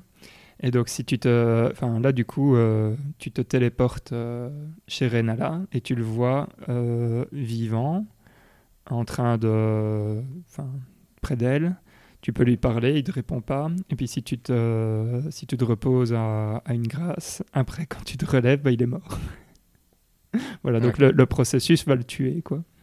Donc si Mhm. t'as pas envie de le perdre, tu lui donnes pas. Mais donc typiquement ça, tu peux pas le savoir, quoi. Tout à fait, tout à fait. Mais moi, c'est ce genre de choses, ça ne me dérange pas. Ce qui me dérange un peu plus, les dérange, dérange est un bien grand mot, mais qui me frustre Mhm. peut-être un peu plus, c'est le côté, euh, par exemple, il y a une dame Akaelide que tu peux guérir avec une Ah oui. aiguille dorée. Oui, oui. J'ai recroisé cette dame dans la cabane du monsieur qui m'a donné Ah oui, euh, l'info. correct. Et elle m'a dit J'espérais retrouver quelqu'un ici. Tant pis. Et je suis là. Bah, C'était le type, quoi. Que- que- oui, tout à fait. Mais je suis là. Et qu'est-ce qu'on fait? Est-ce qu'on va quelque part? Est-ce que tu vas faire quelque chose? Est-ce que je vais devoir encore me balader randomement pour espérer euh, voir où tu vas Mhm. aller après? Ou j'en ai une autre avec un gars à qui j'ai donné la clé de l'académie parce qu'il l'a demandé. Ah, Et je lui, est-ce que je dois me retaper toute l'académie pour te retrouver dedans? Ouais. Que Exact. j'imagine que oui, mais tu vois, c'est c'est là que je trouve que le jeu, je- là je comprends ce que je dois faire, mais je trouve que le jeu c'est genre, je dois me rebalader dedans, j'ai un peu la flemme. exact. Mais ça à la limite. Mais du coup voilà, c'est ça que je veux dire, ça, ça Mhm.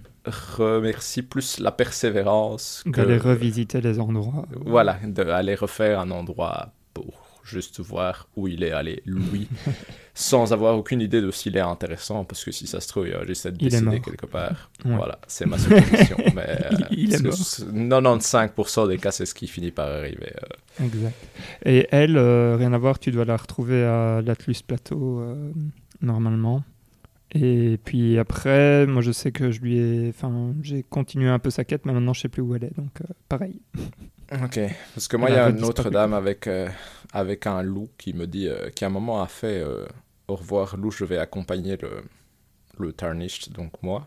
Je me suis reposé au, au shrine à côté, puis elle avait disparu, j'étais là. super. D'accord. Aucune idée d'où est-ce que tu es parti, mais un jour je te retrouve et on verra bien. Mais du coup, voilà, je trouve Ouais, c'est juste un peu difficile parfois. Dire, tu vois, j'aimerais bien avoir un petit fil ou un petit euh, indicateur, mais pas un indicateur, mais une intuition de me dire, il est peut-être dans le plateau d'Atlus, juste pour me faire, je vais peut-être chercher vraiment dans le plateau d'Atlus plutôt que de me faire, j'ai toute la map à chercher si j'avais vraiment envie de chercher, et j'ai un peu la flemme honnêtement de me retaper euh, tous les endroits potentiels où elle pourrait être, Mhm. parce que je ne vois pas, j'ai, comme tu dis, j'arrive pas à déchiffrer l'endroit où elle va aller. Ça continue à me frustrer un peu, mais après, euh, honnêtement, ça, je trouve que dans ce jeu-ci, j'ai peut-être mieux suivi quand même les Get Annex que je Mhm. ne l'avais fait dans la plupart des, des autres jeux Souls. Du coup, je crois, dans mon esprit, c'est mieux que ce que j'avais moi-même fait dans les précédents jeux, pour être honnête, hein, Ouais. je pense. Et tiens, Hector, toi, tu as, un avis là-dessus Sur euh, la narration euh, Non, très, pas, non, rien de particulier, je pense. Très similaire à David. Ok. Ouais. Ok, ok. Donc on peut euh, peut-être euh, passer euh, la narration et partir plus dans le jeu euh, lui-même. Euh, Hmm. Hector, Moi. Toi, ah, pardon. Oui, vas-y, Hector. Non, allez. Non, allez-y, non, allez-y. hein. Moi, je vais, je vous laisse parler. Honnêtement, moi, j'ai rien à dire. J'ai dit tout ce que j'avais à dire là, fois Rien, passée, rien de nouveau, Hector. Rien, rien. Moi, ce que je vais peut-être parler du point positif pour moi par rapport aux autres Souls, c'est vraiment, je trouve que vu la taille du jeu, il pousse peut-être un peu plus à explorer des armes que ne le faisaient les jeux précédents, en tout cas Ah pour ouais, moi, vu la quantité de choses que je reçois comme armes en cours de route. Et c'est un peu la première fois avec en plus cette possibilité de se réattribuer des stats en étant reborn, Chose qui... Tu pouvais déjà faire fait dans les que- autres. hein. Oui, exact, mais que je, je ne faisais pas spécialement Ouais. que ici, je me suis dit, tiens, j'ai pris cette arme, j'ai besoin de ces stats-là, je Mhm. ne les ai pas, j'ai l'impression que j'aime bien cette arme, mais je vais, j'ai pas envie de augmenter les 5 niveaux qu'il me faut Ouais. pour, euh, je sais pas, faire passer mon intelligence à 15, parce que je n'avais jamais alimenté mon intelligence. Je vais aller faire ça, et du coup, euh, ça, à ce niveau-là, déjà, je trouve le combat très addictif, parce qu'en soi, il est... Je pense que maintenant, ils ont vraiment cerné leur formule euh, poil près, et du coup, euh, ça fonctionne excessivement bien. Et je me retrouve euh, avec euh, deux ou trois armes que j'ai, que j'ai améliorées quand même, et que, parmi lesquelles je tourne pour essayer de décider laquelle je préfère pour le moment. Et je trouve ça chouette, parce Mhm. que ça amène chez moi un peu plus de variété que je n'en avais dans les précédents, et c'est venu assez naturellement au cours de jeu Ouais. pour moi. Ce qui n'était pas tant le cas que dans les précédents. Du coup, ça, pour moi, ça a été euh, chouette. J'ai bien aimé ce côté-là de me dire, tiens, je reçois, j'ai l'impression de recevoir soudain un milliard d'armes Ouais, ouais. intéressantes et différentes, on va dire. que- Moi, ce que, enfin, pour rebondir sur ce que tu dis, David, c'est euh, moi ce que j'ai vraiment quand je joue à ce jeu, c'est toujours une impression de vertige en fait. Que ce soit euh, au niveau de la map, qui qui est quand même, euh, enfin, au début, je pensais que, tu vois, quand on, quand on commence, la map en fait, euh, elle ne montre que plus ou moins la région de Limgrave. Mhm. Et donc je me disais, oh, bah, ça va, c'est grand, mais c'est pas non plus euh, le truc le plus, le plus grand du monde. Et puis euh, tu passes dans une autre zone, et puis tu ouvres la map et tu vois qu'elle a dézoomé. Et puis tu arrives dans une autre zone, et puis tu ouvres la map, tu vois qu'elle a encore dézoomé. Et elle dézoome, elle dézoome, elle dézoome, elle dézoome.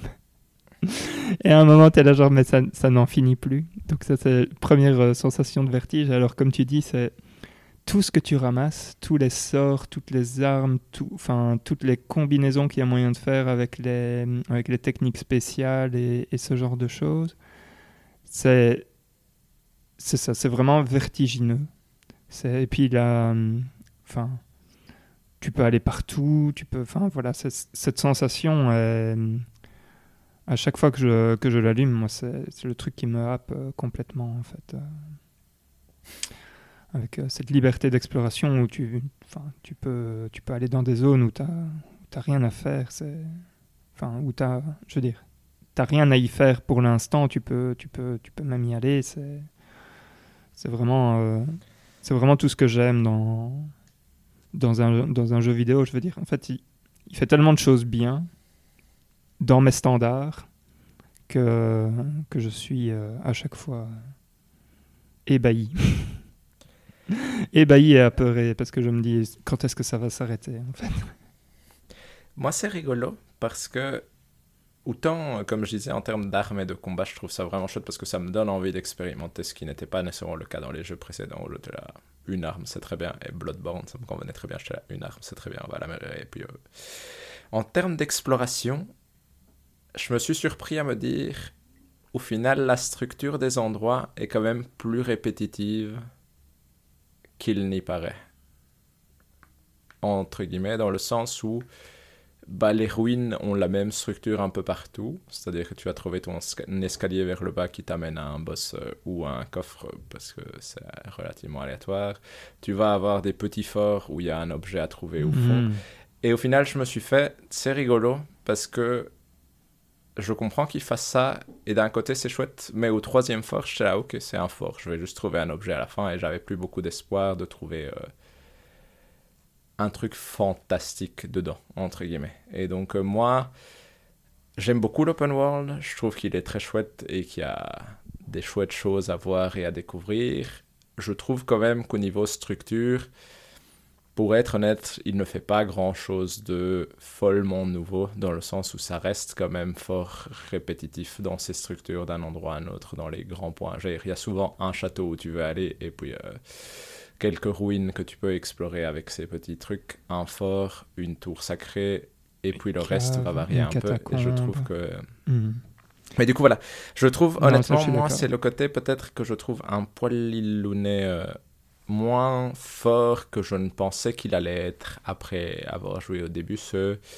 C'est la variété et le côté euh, folie de l'exploration, dans le sens où là, je suis arrivé plus loin dans le jeu et j'ai un J'étais content, par exemple, d'avoir la capitale qui changeait vraiment fortement. La capitale, c'est dingue. Le, la, allez, c'est Lendel. Lendel. Lendel, ouais. Ou Lendel. Euh, je trouvais que ça, ça changeait suffisamment fortement du reste et c'était vraiment gigantesque pour. Ça, c'est chouette, tu vois, parce que je... une énorme ville à visiter et euh, honnêtement, le nombre de pièces où tu rentres et tu ne sais pas du tout ce que tu vas trouver.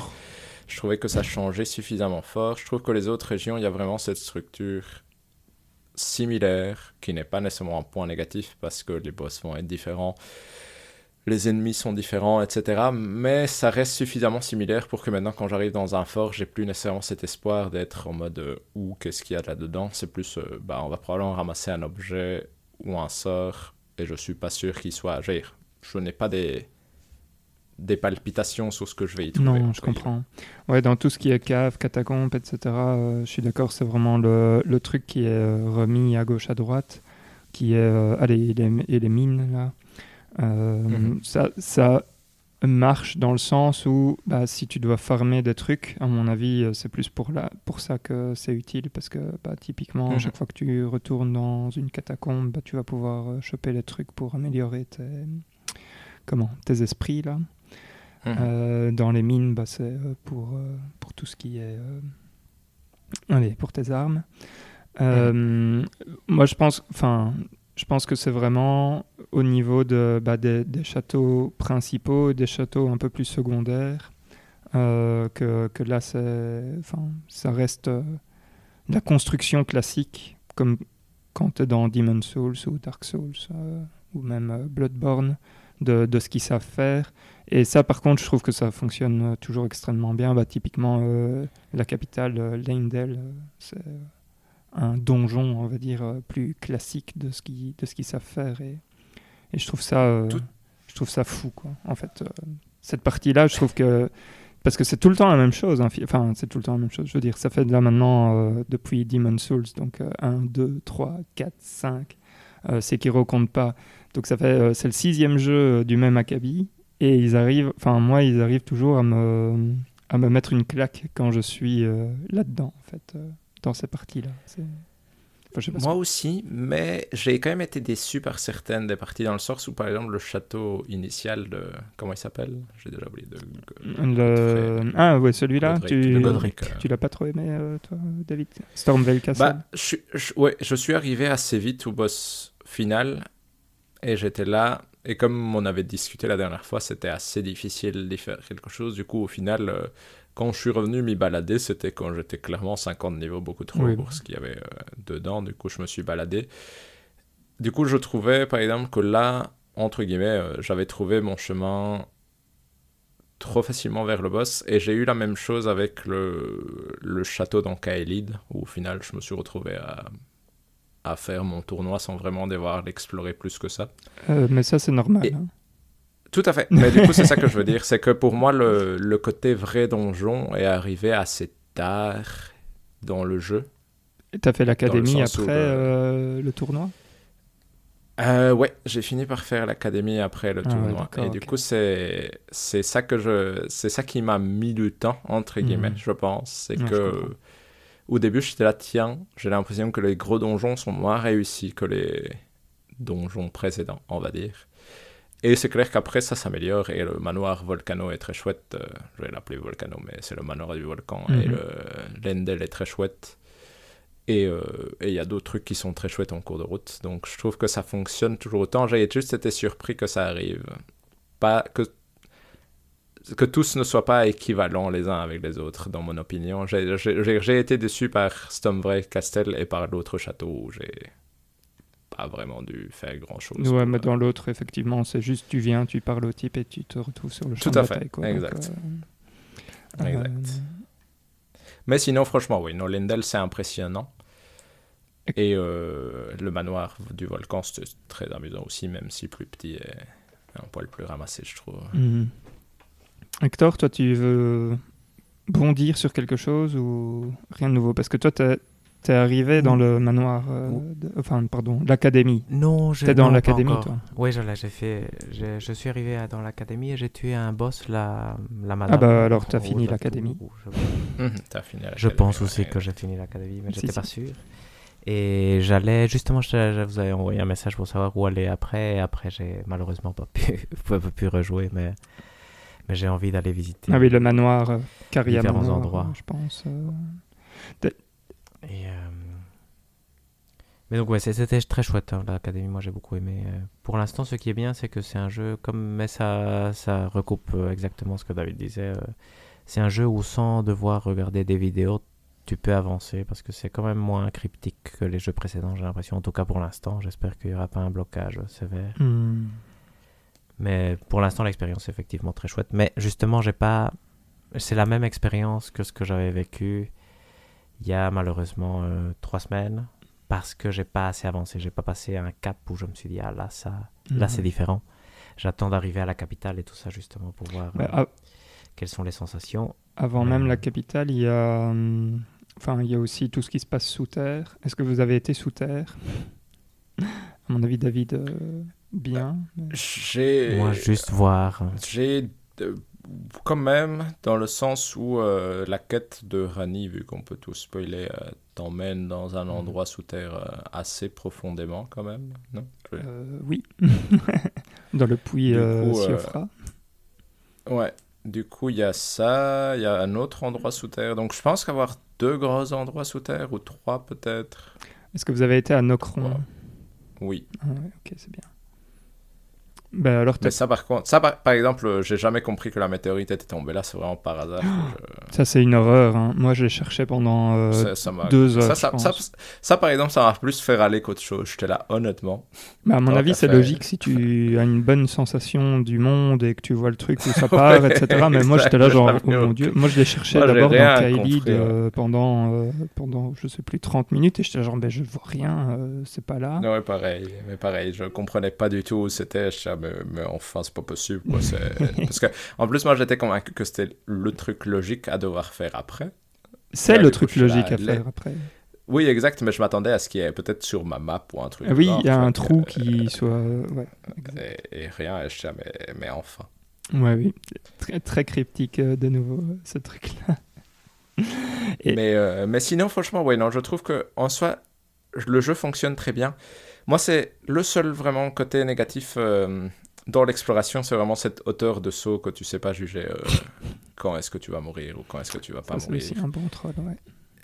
Et, euh, et je trouve que le truc pour descendre les falaises où tu as parfois des espèces de. Je vais appeler ça des tombes qui servent comme des marches. Je sais pas si vous voyez ce que je veux dire. euh, tu vois, les espèces de trucs de pierre qui ressortent de la falaise. C'est pour faire Je du. trouve ça plus... dé- Je trouve ça excessivement désagréable à descendre. euh, Parce que c'est vraiment risqué de mourir à chaque fois que je descends ces trucs. Je n'aime pas du tout ça. David, Et je trouve que... Voilà. Je... toi, toi qui, qui dis euh, j'ai pas encore fait le, le bas de Leindel, le sous-sol, Coura- Mhm. courage. Il y a une partie euh, Oui, de non, plateforme mais- mais comme honnêtement, ça qui est honnêtement, magnifique. je- vous, vous, tu, tu ris avec ça, mais à un moment dans, dans ce truc, j'étais dans un tuyau, j'étais tombé dans un tuyau et je suis, euh, j'ai eu l'impression de tourner en rond pendant 25 minutes. Je suis là, c'est pas possible, c'est pas possible. Je me retrouve toujours au même endroit, mais je suis débile. Les tuyaux. coup, euh, mais, mais ça, ça va encore parce qu'il y a un autre endroit encore plus bas, encore plus bas. Tu vas, tu vas arriver à un endroit où, euh, où là, tu vas devoir faire une séquence de platforming, mais je te jure, je suis mort sans rire 30 ou 40 fois. À la fin, j'en avais plus rien. J'étais juste là en mode, bon, alors je vais essayer de sauter euh, de tel truc à tel truc. Enfin, bon, bref. Faire, faire du platforming dans, dans ce jeu, ça te. euh, Enfin, c'est pas agréable, quoi. C'est genre, euh, chaque saut compte. C'est vraiment ça. Chaque saut compte et c'est pas assez précis pour que tu sois certain que ça va marcher. Mais alors, c'est ça qui est dommage. en fait, le truc, c'est, je sais pas si, si vous avez ça aussi, mais c'est tellement, par exemple, tu, tu vas sauter et tu peux pas faire comme dans un autre jeu où tu appuies sur le stick en arrière et le personnage va se tourner et il va revenir en arrière. Donc tu peux pas le contrôler comme ça. C'est en gros, Non, enfin, t'es- t'as sauté, t'es en mode full commit. Point. Tu, tu vis ou tu meurs, quoi. Oui, et comme tu le fais pas assez souvent, c'est pas facile non plus d'avoir une estimation parfaite de quelle distance ton personnage va sauter. Et donc parfois, tu es là, tu sautes, tu es là, allez, ça va. Et là, ah, ça va pas du tout. Et tu touches la poutre avec ton pied, mais ton personnage passe quand même à côté et t'es là, super. Mais d'un point de vue expérience, je trouve Et que ça regardes- rajoute toujours un petit quelque chose en mode est-ce que je peux faire ce saut Oui ou non? Mais du coup, ouais, ça, ce côté-là, et- parce que moi, il y a vraiment, ça m'est arrivé que une ou deux fois, mais il y a vraiment des sauts que j'ai fait où j'étais là, là, je peux d'office faire ce saut-là, Mhm. et puis tu meurs, et j'étais là. C'est vraiment ces, moments où je regarde le jeu et je suis là, ça c'est injuste. Ça c'est pas, ça c'est pas fair play. Tu vois, c'était là. Et alors, rien à Et du coup, Ah ouais, c'est- ouais, c'est c'est juste, voilà, c'est. Je, je n'aime pas Mhm. quand je dois sauter vers le bas d'une falaise et que le seul moyen que je trouve, c'est ces petites euh, pierres qui ressortent parce que ça me fait. Je veux dire, ça me frustre à l'avance. Tu vois, je râle d'avance. Je suis là, ah putain. C'est la pression qui Rien à voir, tu parlais de, de la distance de saut euh, qui te faisait mourir ou pas. Euh, j'ai une expérience, il faut que je poste euh, ça d'ailleurs euh, pour vous montrer, mais j'ai eu une expérience où il y a un ennemi euh, qui... hum, Allez, j'étais dans une salle justement à Leindel où, où j'avais du mal à passer cette salle. Et il y a une fois où j'arrive et euh, je tue un premier ennemi et je vois le deuxième qui arrive par derrière. Et je me dis merde, ça y est, c'est le type qui va, qui, qui me fait foirer à chaque fois. Et je le vois qui essaye de sauter au-dessus d'un coffre, enfin d'un obstacle. Et il se retrouve un peu bloqué dans l'obstacle, mais assez longtemps. Et puis d'un coup, il tombe à terre et il est mort de la chute. Alors qu'il avait fait un saut, l'obstacle faisait littéralement, euh, je sais pas moi, 50 cm de haut. Mais euh, en fait, donc ça, ça a l'air d'être calculé en fonction du temps que tu passes en l'air. Et donc ça marche aussi sur les ennemis. Si ceux-là euh, passent trop de temps en l'air euh, à cause d'un Ouais, ouais. obstacle, bah, ils peuvent mourir comme ça. Et donc euh, j'étais là genre, bah, ok, ça va. Au moins, au moins, il y a une sorte de logique qui est comprise et qui est appliquée à tout le monde. Donc ça, c'est pas si mal. Mais ouais, Tout à fait. Mais du coup, ce côté-là, euh, comment dire?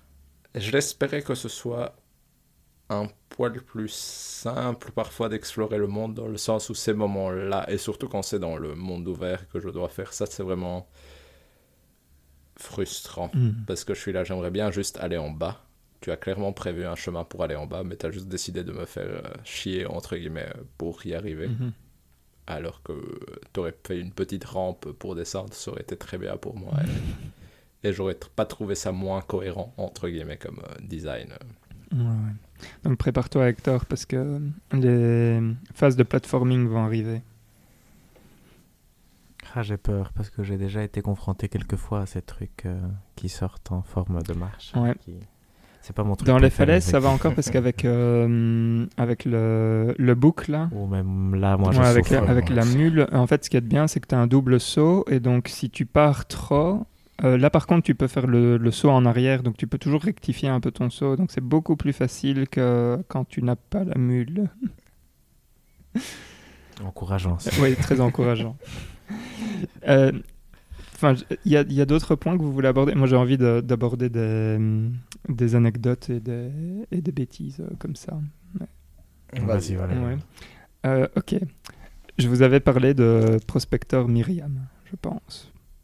Est-ce que vous avez euh, déjà euh, rencontré Prospector Myriam?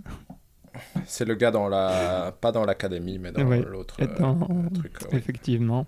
Qui est. Donc, moi, j'y avais été euh, avant d'avoir. Donc, je sais pas si vous savez, dans, dans cette quête-là, normalement, mais je pense qu'il faut suivre la quête de, de Rani. Euh, à un moment, on reçoit un objet qui, qui peut inverser la tour, euh, si je dis pas de, de bêtises. Mais donc, moi, j'y avais été sans inverser la tour. Et, et donc, il y a moyen de courser Prospecteur Myriam, qui est enfin une qui est en fait euh, une magicienne ou un magicien, je sais pas, mais qui spam euh, des sorts euh, tout le temps. Et donc il y a moyen de le de le chasser jusque tout en haut de, de l'endroit. Et en haut de l'endroit, en fait, c'est une arène, enfin c'est une arène, c'est euh, une sorte de, de cercle qui tourne. Et, et c'est littéralement impossible de, de le enfin de lui faire des dégâts parce qu'à chaque fois que tu arrives près de lui, il se téléporte euh, 20 mètres plus loin et puis il t'envoie ses sorts et donc à chaque fois tu Ah, tournes. c'est rigolo, c'est pour ça que tu en parlais, parce que moi j'ai réussi à le tuer. oui oui parce que si tu si tu hum, allez. Enfin je sais pas toi tu l'as tué sans inverser euh, la tour ou pas? Moi je l'ai tué sans Ah inverser ouais, la ok. tour, et c'est pour ça que je voyais pas trop de quoi tu parlais. mais quand moi je j'ai pas réussi à l'inverser. Il arrêtait pas de se téléporter et comme je, je ne joue pas, euh, enfin je, je joue pas avec des objets que, du style arc ou, ou magie. Et donc je suis obligé d'aller au corps à corps et ça a été un enfer. J'ai cru que j'allais mourir euh, un nombre de fois incalculable et donc je suis parti de cet endroit euh, extrêmement frustré à cause de Prospector Myriam. Donc ça c'était une chouette expérience de jeu. Euh, autre truc très très rigolo qui m'est arrivé euh, hier. Euh, donc il y a ces ennemis un peu particuliers qui sont des mains araignées que vous avez Mhm. probablement Ouais. vu. Et là, là donc ça c'est extrêmement spoiler parce que c'était un truc assez incroyable.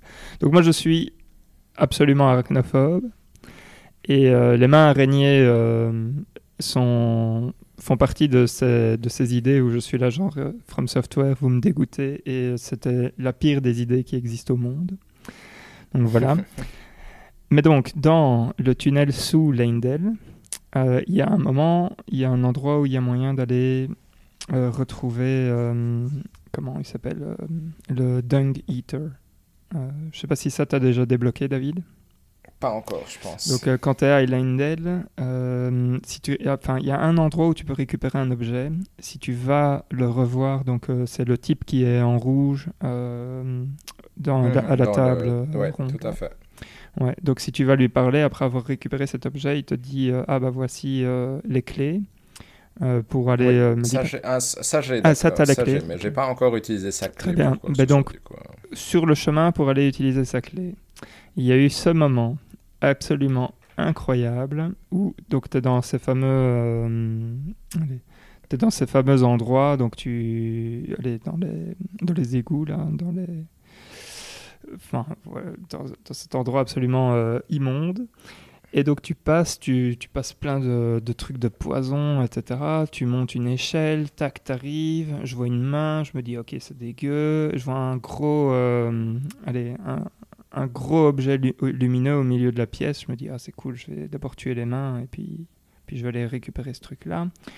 Je tue les mains, j'arrive près de l'objet, je chope l'objet et là il s'avère qu'en fait il y avait une main géante qui était enterré sous terre et qui te chope au moment où tu prends l'objet. J'ai eu, enfin ça faisait longtemps que j'avais pas eu aussi peur. J'ai lâché la manette, j'ai hurlé. Ma femme m'a regardé en mode t'as vraiment des problèmes? Et enfin bon, bref. Après, j'étais j'étais juste euh, ébahi en train de me dire, en fait, c'est trop con, c'est logique. Mais j'y aurais jamais pensé et je me suis fait avoir, mais vraiment comme un, comme un bleu. Quoi. Donc voilà, désolé David. Donc fais attention quand tu vas ramasser des objets. Euh, voilà, il peut y avoir des S'il y a des pièges mains euh, autour, comme ouais, ça. Ouais, ouais. Euh, ouais, donc voilà pour la, pour la petite anecdote euh, qui, que, j'aime bien. Et sinon, je sais pas, euh, je voulais vous demander quels sont euh, les, les ennemis que vous haïssez le plus? Parce que, parce que de base, je trouve que ça reprend un peu. Enfin, je sais pas si vous avez cette impression-là aussi, mais c'est vraiment le jeu FromSoft par excellence où c'est plus dur. Enfin, le- les boss sont plus faciles que, euh, que parfois certaines situations ou certains même ennemis de base que tu peux rencontrer dans les donjons. Et euh, moi, il y a, quelques. Enfin, parce que j'ai l'impression que je meurs plus sur des, sur des ennemis de base que sur, euh, que sur les boss qui habituellement prennent une tentative. Enfin, souvent une tentative, même pas. donc du premier coup. parfois deux, mais. Mais je meurs plus souvent sur, euh, par exemple, euh, l'urs, euh, l'ours, euh, le, euh, l'ours Ouais, rune, le là. gros espèce de grizzly, Celui-là, à chaque ouais, fois que je le rencontre, je suis là genre ouf, on est parti pour, pour un sale quart d'heure. Les langoustines, je hais ces bestioles du plus profond de mon cœur. Moi, c'est un... c'est pas l'ennemi qui me fait chier le plus, mais je comprends pas qui a décidé que les rats prenaient autant de vie à... Les gros rats. avaient autant de vie, ouais, Oh. et euh, me prenaient autant de vie d'un seul coup, parce qu'ils me tuent pas souvent, mais je suis là, mon dieu, quoi, c'est plus fort que qu'un loup, c'est plus fort que... Ça, ça me ça m'impressionne toujours, les rats. Et sinon, euh, moi, tout ce qui a un bouclier, Lindel, c'était un calvaire, honnêtement. Ouais, il faut apprendre à contrer. avec peu. des boucliers, je suis là, tu me casses les couilles. Ouais. Ouais, ouais, non, je comprends. Et alors, euh, il y a. euh, mais maintenant, j'ai oublié le nom. Mais les trucs qui sortent du sol, euh, qui sont euh, des sortes de bestioles euh, qui peuvent. Enfin, qui, qui ont mille mains, là. Et.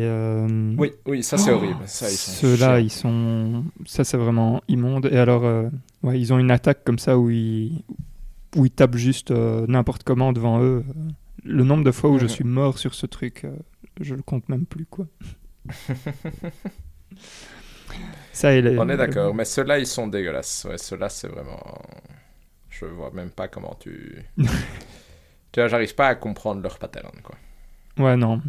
Euh, fun fact, euh, parce que ça je l'ai vu dans, dans une vidéo, euh, si, tu te, si tu fais un sort de soin qui, qui est une... euh, allez, qui est une... comment on appelle ça? Area of effect, bref.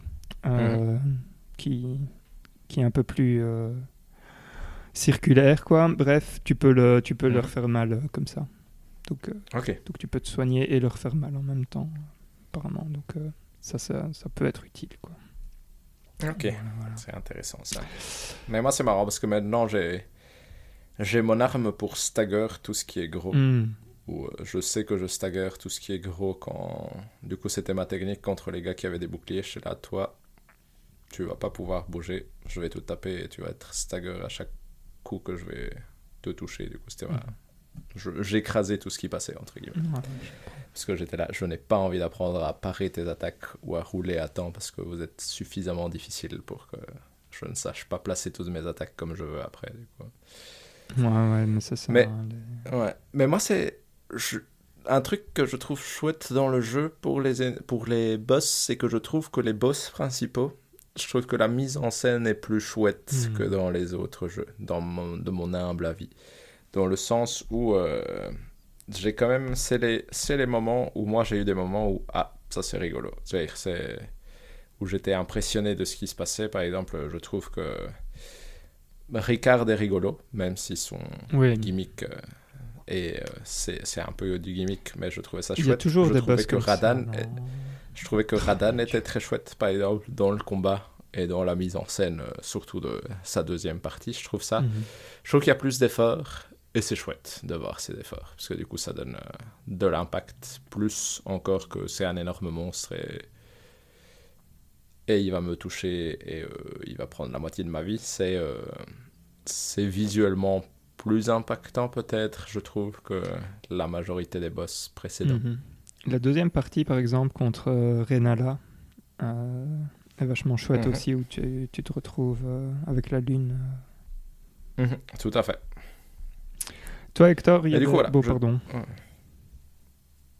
Non, non, non, je voulais juste. euh, C'était un point que je voulais dire euh, rapidement sur les boss, que je trouve qu'ils sont quand même plus beaux et mieux mis en scène en général. Mhm.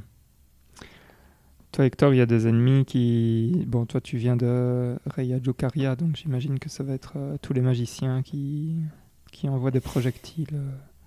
Ah oui, c'est vrai, vrai, ceux-là sont chiants. C'est vrai que j'avais j'avais pas pensé. Ouais, c'est vrai qu'ils sont chiants. Rien d'autre? Mais qui ça- te... Non, non. Comme anecdote, qu'est-ce qu'il y a eu de rigolo? J'ai- quand je suis arrivé donc, euh, à la bosse de, de l'académie Je suis d'abord arrivé en étant invoqué Ah, par nice. quelqu'un. Et il y avait un bug, mais je pense que c'était lié soit à ma connexion, soit toujours que euh, du online ne marchait pas. Et il n'y avait pas les. Tu vois, il y a des boules euh, jaunes qui brillaient sur les personnes que tu devais tuer. Euh, oui. Je sais pas si vous voyez, il y a des gens par terre qui invoquent, qui ont l'air d'être en train de. et qu'il faut tuer pour que la reine Mhm. descende. Mais il n'y avait pas de Ah, truc mince. jaune. Et donc je me disais, mais c'est impossible ce truc, qu'est-ce qu'il faut faire? On n'arrive pas à trouver à deux, qu'est-ce qui va se passer? Et après, j'ai, heureusement, j'ai testé par moi-même tout seul. Et là, j'ai, là, il y avait le truc évident. Et donc je me suis Non, j'ai testé avec un autre. Là, il y avait le truc jaune. Et donc là, j'avais compris comment ça marchait. J'ai retesté avec quelqu'un d'autre et ça marchait pas. J'ai une fois invoqué quelqu'un chez moi, je pense, et ça ne marchait pas. Et après, euh, tout seul, là, ça marchait euh, correctement. Mais donc, euh, donc ça, c'était un peu le truc où je me suis dit, Ouais, comment exact. possible? Quelle est l'astuce qu'il faut trouver ici? C'est impossible. Pendant une demi-heure, je pense qu'on faisait le tour tous les deux en train de tuer tout J'avoue. le monde. Rien n'a marché. Donc, euh, ça, c'était rigolo. Toi, David, euh, des petites anecdotes?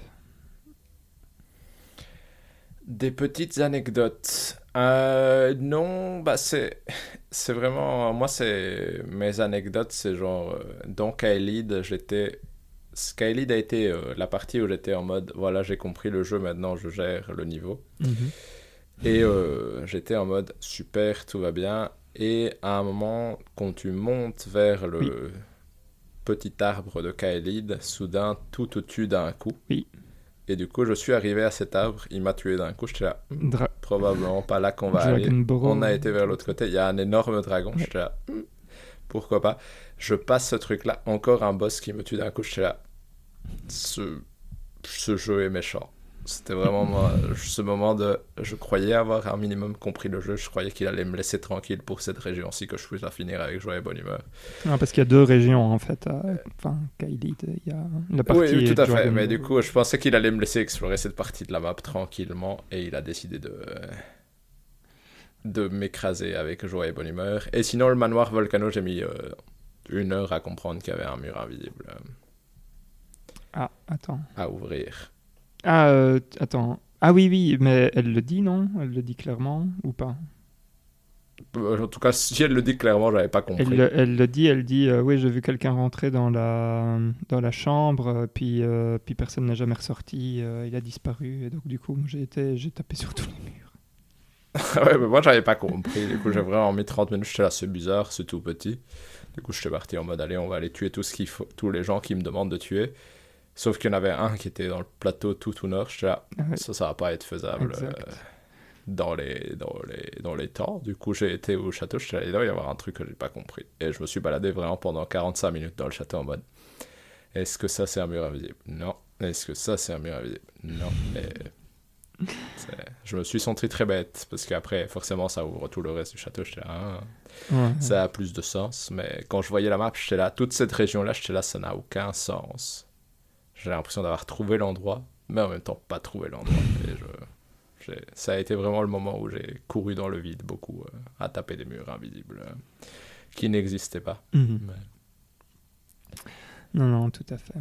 Bah, moi, ce que, enfin, je suis, euh, je suis assez conquis par ce jeu, je dois dire, pour ne pas dire. Enfin, j'ai du mal à m'imaginer, enfin, même après, quand je vais jouer à d'autres jeux, parce qu'en fait, ça, a un- ça va avoir un tellement gros impact sur. euh, ça, ça, ça tique tellement de, de box qui, que je trouve, euh, allez, qui, qui me plaisent où je me dis, mais en fait, il n'y a aucun autre jeu qui, qui antique autant.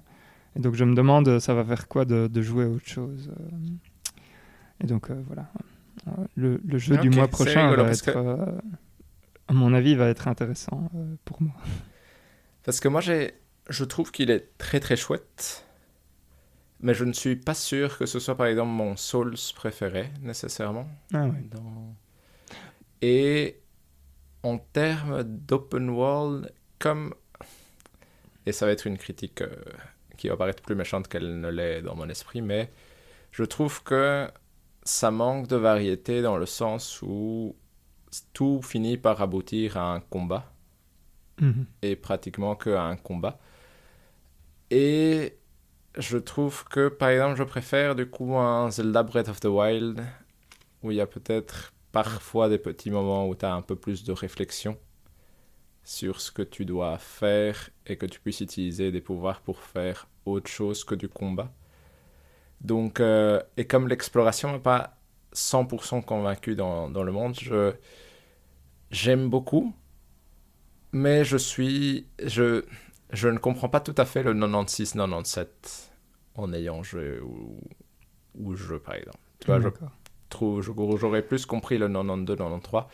Et en termes d'open world, je trouve que je préfère, mais mon impression sans avoir rejoué à Zelda depuis forcément que je l'avais fini à l'époque, mais c'est que je préfère l'open world à la Zelda où l'exploration est peut-être un élément plus euh, actif qu'il ne l'est dans ce jeu-ci, dans le sens où ta, ton endurance sert vraiment à explorer, etc que d'ici, je trouve qu'en termes d'open world en tant que tel, je ne suis pas. Je suis pas émerveillé par l'open world en, en tant que il en fait quelque chose de spécial. Je suis impressionné par la quantité de boss qui place dedans et la quantité de petits donjons qui place dedans. Mais comme je l'ai dit, je trouve que c'est une structure qui est un peu similaire et le fait que tout finit par aboutir à un combat de boss pratiquement fait que je trouve que ça manque un peu de variété pour vraiment m'éblouir en, terrain, en tant qu'open world.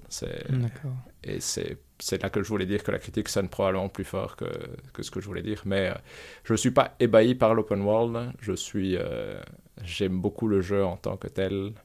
J'aime beaucoup le, combat, j'aime beaucoup explorer les, les, gros donjons, mais euh, l'open world en lui-même permet de mieux niveler la chose probablement, donc de moins se taper un mur si tu n'arrives pas à faire un boss, mais je suis pas, j'explore pas ce monde ouvert en avec autant d'ardeur d'exploration que je ne pensais que je n'aurais. Ah, d'accord. Mais en fait, en excluant un peu euh, tout ce qui est euh, mine, catacombe, euh, etc., moi, ce que je trouve fou, c'est allez, c'est que c'est vraiment un monde. Enfin, je sais pas, la, la cohérence du monde est, assez. Enfin, je la trouve juste. Et, ce que je trouve toujours impressionnant, c'est que tu. Enfin, c'est vraiment cette, idée. Je sais que je l'ai déjà dit genre 30 fois, mais tu vois quelque chose et tu te dis, tiens, j'irai bien là-bas. Et bon, moi, je, joue beaucoup comme ça où euh, parfois euh, je suis là et je me dis, euh, oh tiens, à tel endroit, on dirait qu'il y a, y a tel. Enfin, qu'il a moyen d'aller et qu'il y, a, qu'il y a un truc intéressant. Et donc, je vais zapper toute une zone. Juste, enfin, je vais juste courir à travers la zone pour aller, pour aller à l'endroit que j'ai vu.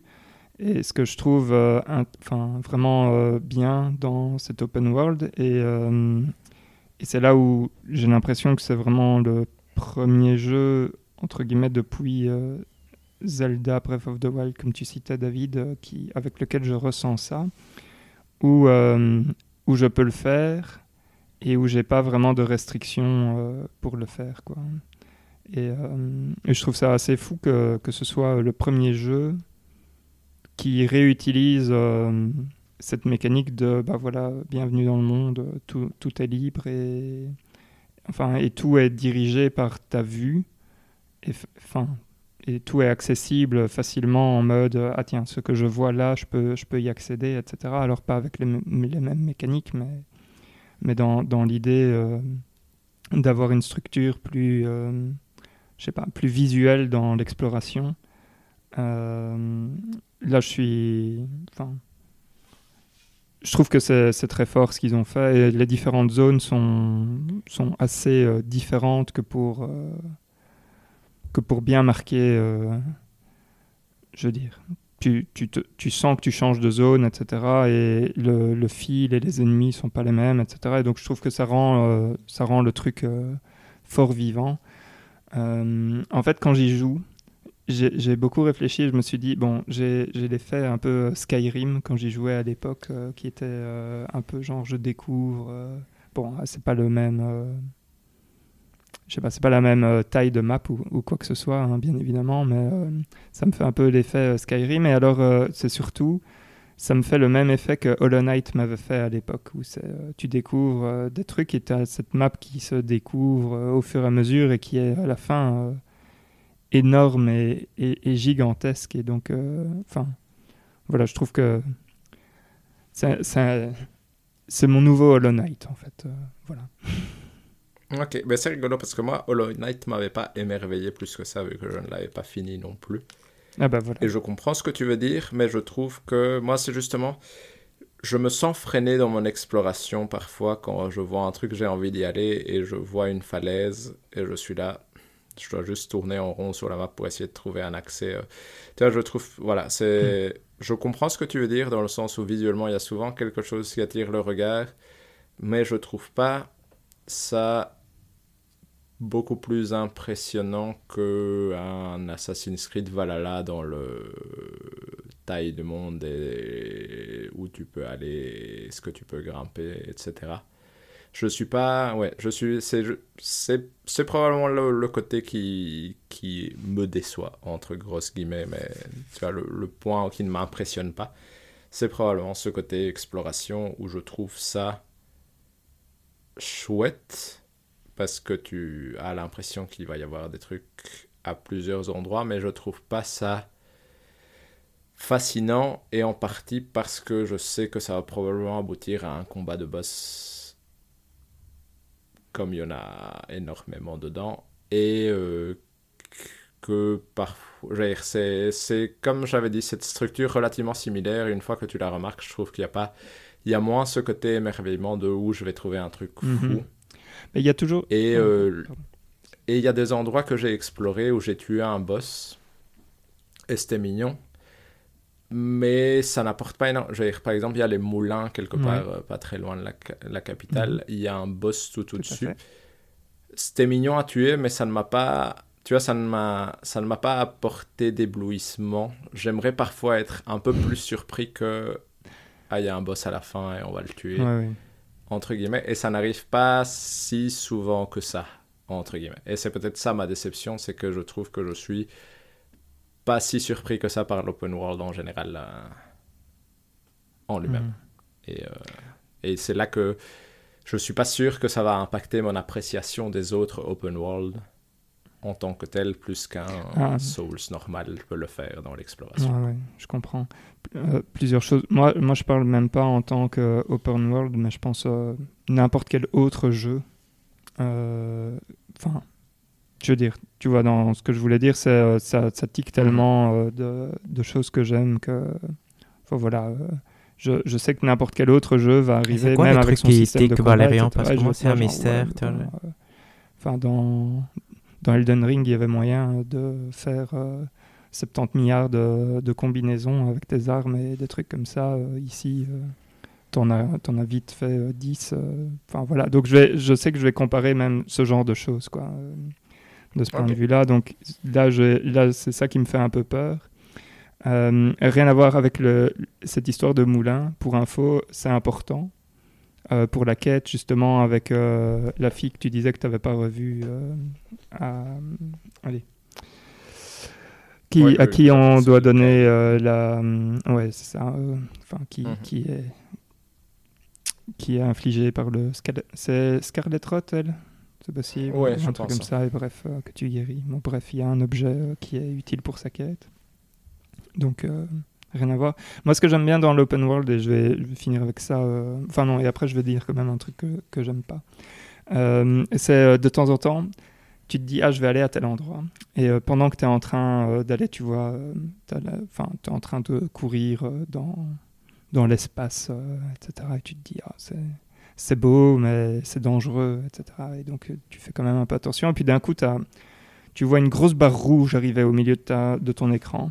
Tu as la musique qui commence à, monter et tu es là genre, ah, ah, ok, donc là maintenant c'est parti, c'est un boss.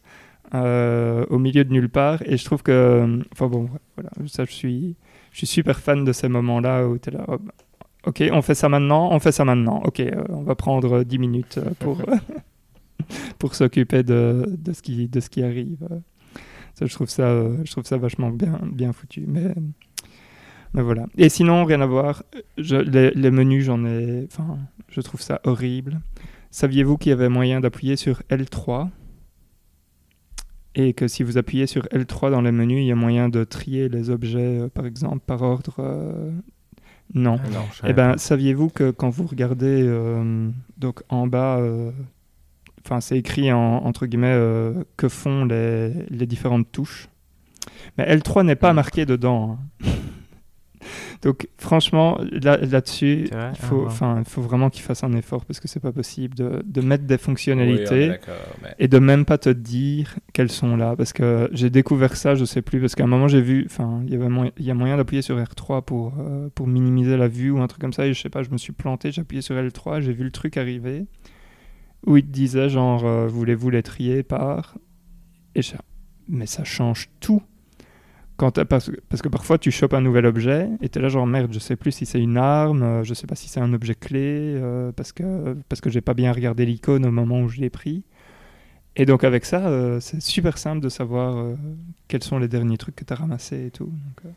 Voilà, petit tips. Parce que ça, c'est une de mes plaintes, ouais. et eh ben, eh ben donc, du coup, ça fonctionne, mais, mais ouais, mais l'inventaire est super old school et tout. Enfin, ces menus sont vraiment immondes. Donc, donc voilà, c'était ma, ma, ma, plainte euh, principale pour ce jeu. Oui, et, oui mais ça, je suis d'accord avec toi. Parce que moi, par exemple, il y a un truc dans la quête de Rani mhm. que j'ai failli rater parce que c'est une nouvelle option quand tu te couches. Euh, oui. Rest, un Sight of Grace, et ça devient juste la 18e option parmi les 16 que tu ne regardes pas en bas de truc. Et je suis là. Ça, c'est pas poli. Je vais remettre là au moins au-dessus, à la place de, pour que au moins je la vois et que ce soit pas Peut-être pas la première, mais la deuxième ou la troisième, quoi. Voilà, exact. Pour que ça soit évident qu'elle là et pas qu'elle est au fond à côté de changer son apparence ou euh, je sais plus quelle autre connerie que je n'ai jamais touché de ma vie. Exact. Je suis tout à fait d'accord avec toi, David. Euh, ça. Euh, Et j'avais une question pour toi, Valérien, qui a joué 70 heures. Est-ce que ça a un intérêt d'aller chercher les endroits des peintures? Est-ce qu'il y a quelque chose à la Zelda que tu déclenches en trouvant? Ben, écoute. Euh, Parce que j'ai jamais rien trouvé d'endroit qui correspond. Je pense que j'ai trouvé deux, trois endroits liés aux, aux peintures.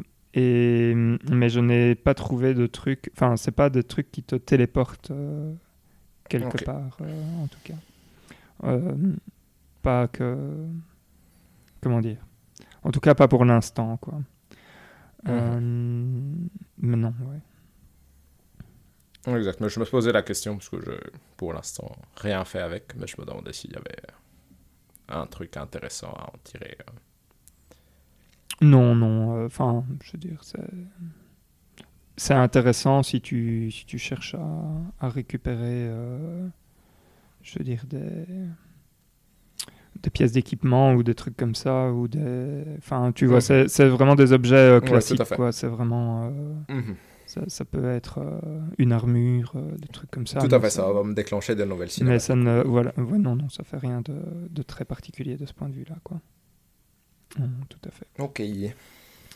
Hector, est-ce que tu veux euh, rajouter des, choses euh, sur ce qu'on a dit? Parce que tu, tu, tu es resté bien silencieux. Donc, euh. Oui, tout à fait. Non, mais je, pas, je pense que vous avez quand même bien plus joué à moi, que moi et je pense que vous avez bien résumé le truc. Je pense aussi que mon avis, j'ai pas encore d'avis définitif parce que j'ai pas joué assez, mais j'ai l'impression que c'est vraiment un jeu quand même qui reste pour les gens qui aiment les, les Souls.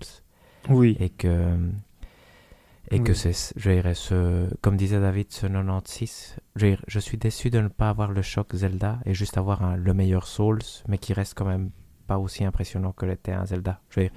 Et, euh, et je suis très curieux un jour, mais ça on en discutera, de voir justement tous les trucs que tu considères exceptionnels, parce que je les vois pas. Je veux dire, je vois des, plein de trucs très bien, mais ça reste quand même pour moi des jeux excellents, mais qui ne font. Je veux, vais jamais me dire ah après ça euh, le jeu vidéo va changer. Je ne comprends pas comment. Tu vois, je veux dire.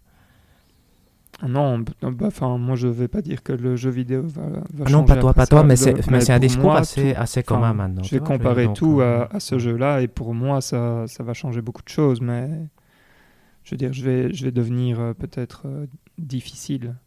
Bah, parce qu'on a- on disait aussi qu'après euh, Breath of the Wild, euh, le jeu vi- vidéo allait changer, mais en fait, euh, Oui, tout à fait. je sais pas vous, mais moi j'ai l'impression que à part Elden Ring qui, qui a utilisé un peu plus euh, cette histoire de- d'exploration euh, libre, euh, Bah, tous les jeux y a ont, essayé, rien- ont essayé il y a- quand il y a même. hein, pas euh, grand chose même- qui. Bah, quand tu compares un Assassin's Creed post Breath of the Wild et un pré Breath of the Wild, je pense que tu vois les effets. Dire, après, ça reste des gens qui ne savent pas faire des jeux aussi bons, ça c'est indiscutable. Mais Ghost of Tsushima, tu ressens un peu qu'il est, il le fait pas bien. Encore une fois, ça c'est le problème. Mais tu vois qu'ils essayent quand même. Tu vois Donc, euh, Ouais, Ghost of Tsushima, je suis, je suis d'accord. Moi, j'ai l'impression que hum, comment euh, Assassin's Creed, ils ont plus été euh, impactés par The Witcher 3 au niveau des quêtes annexes que, ça aussi, ça que par. Mais après, si, si tu joues à, à Assassin's Creed sans, sans les indicateurs, tu retrouves des, des capacités. Tu peux, ils ont fait des efforts pour que tu puisses t'identifier avec la, géographie et des choses comme ça.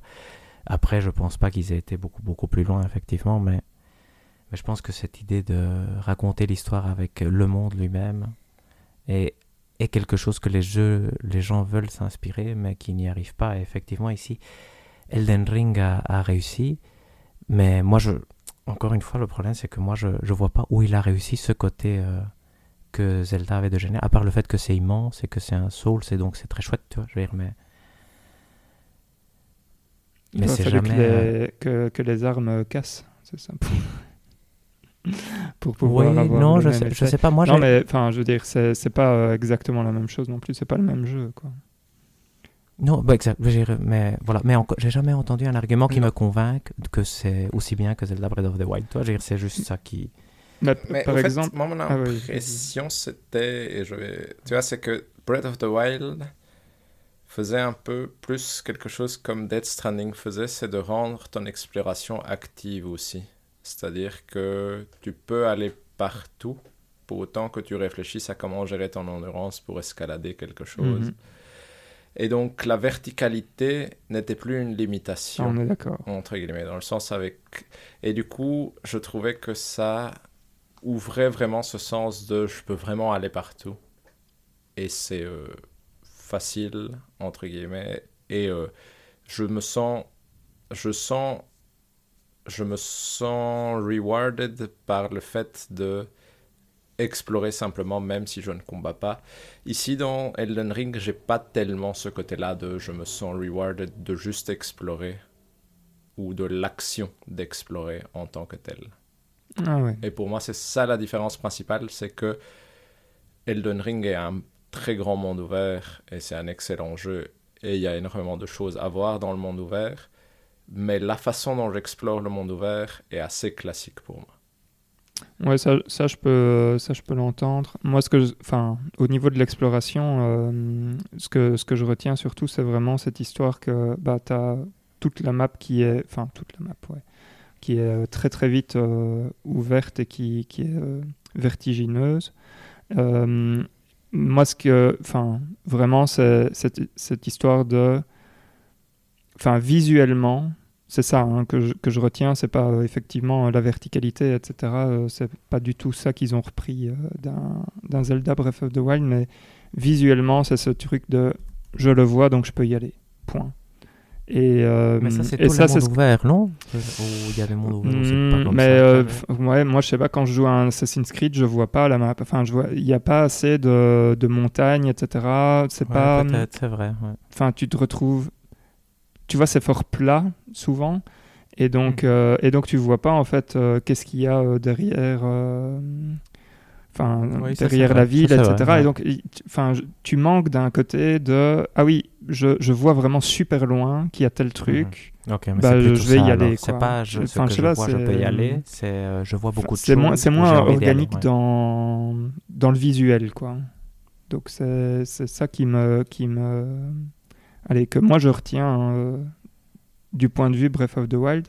Par contre, euh, typiquement, bah, le combat dans les Souls, moi, c'est quelque chose que que j'aime beaucoup, la lourdeur de, de ce truc-là. Ouais, c'est- Et donc, ça, typiquement, je trouve que, allez, par exemple, si tu dois le comparer à un Zelda Breath of the Wild, il le défonce complètement. Enfin, euh, je trouve Ouais. que Zelda, le combat, c'est vraiment euh, pas ça son point fort, quoi. Tout à fait. euh, Non, ça, c'est. au niveau de l'histoire, ça pourrait se raconter plus ou moins de la même façon. Je veux dire, il y en a un qui est un peu plus compliqué, euh, plus, plus obscur, l'autre qui est plus simple. euh, mais enfin, je veux dire, ça, c'est pas des Mais choses ça, qui, m'intéressent spécialement. C'est injuste envers Zelda parce que Zelda a le- la faculté quand même qui le rend génial, c'est que intellectuellement, tu es récompensé par absolument tout ce que. Tu vois, réduire Zelda à son combat n'est pas terrible, son histoire n'est pas géniale, c'est. Non, Alors, mais Assassin's Creed je est suis en meilleur, train de dire, tu vois, hein, s'il te plaît, déforme Ah pas oui, mon pardon, propos. euh, ouais, je, suis, ouais. je suis en train de dire que d'un point de vue exploration, je suis d'accord pour dire que Zelda, c'est, enfin, je veux dire, c'est, c'est genre, pe- personne n'a fait mieux que euh, depuis, quoi. Enfin, je veux dire, il Non, mais pas que je veux d'autre dire, jeu quand même, qui, euh, qui est mieux que mhm. ça. Mais ce que je veux dire, c'est après, si je prends les points qui, moi, quand je joue, euh, enfin, quand je dis euh, ça tique les box qui, moi, euh, Oui, ça, je suis Me- entièrement d'accord. ouais, mhm.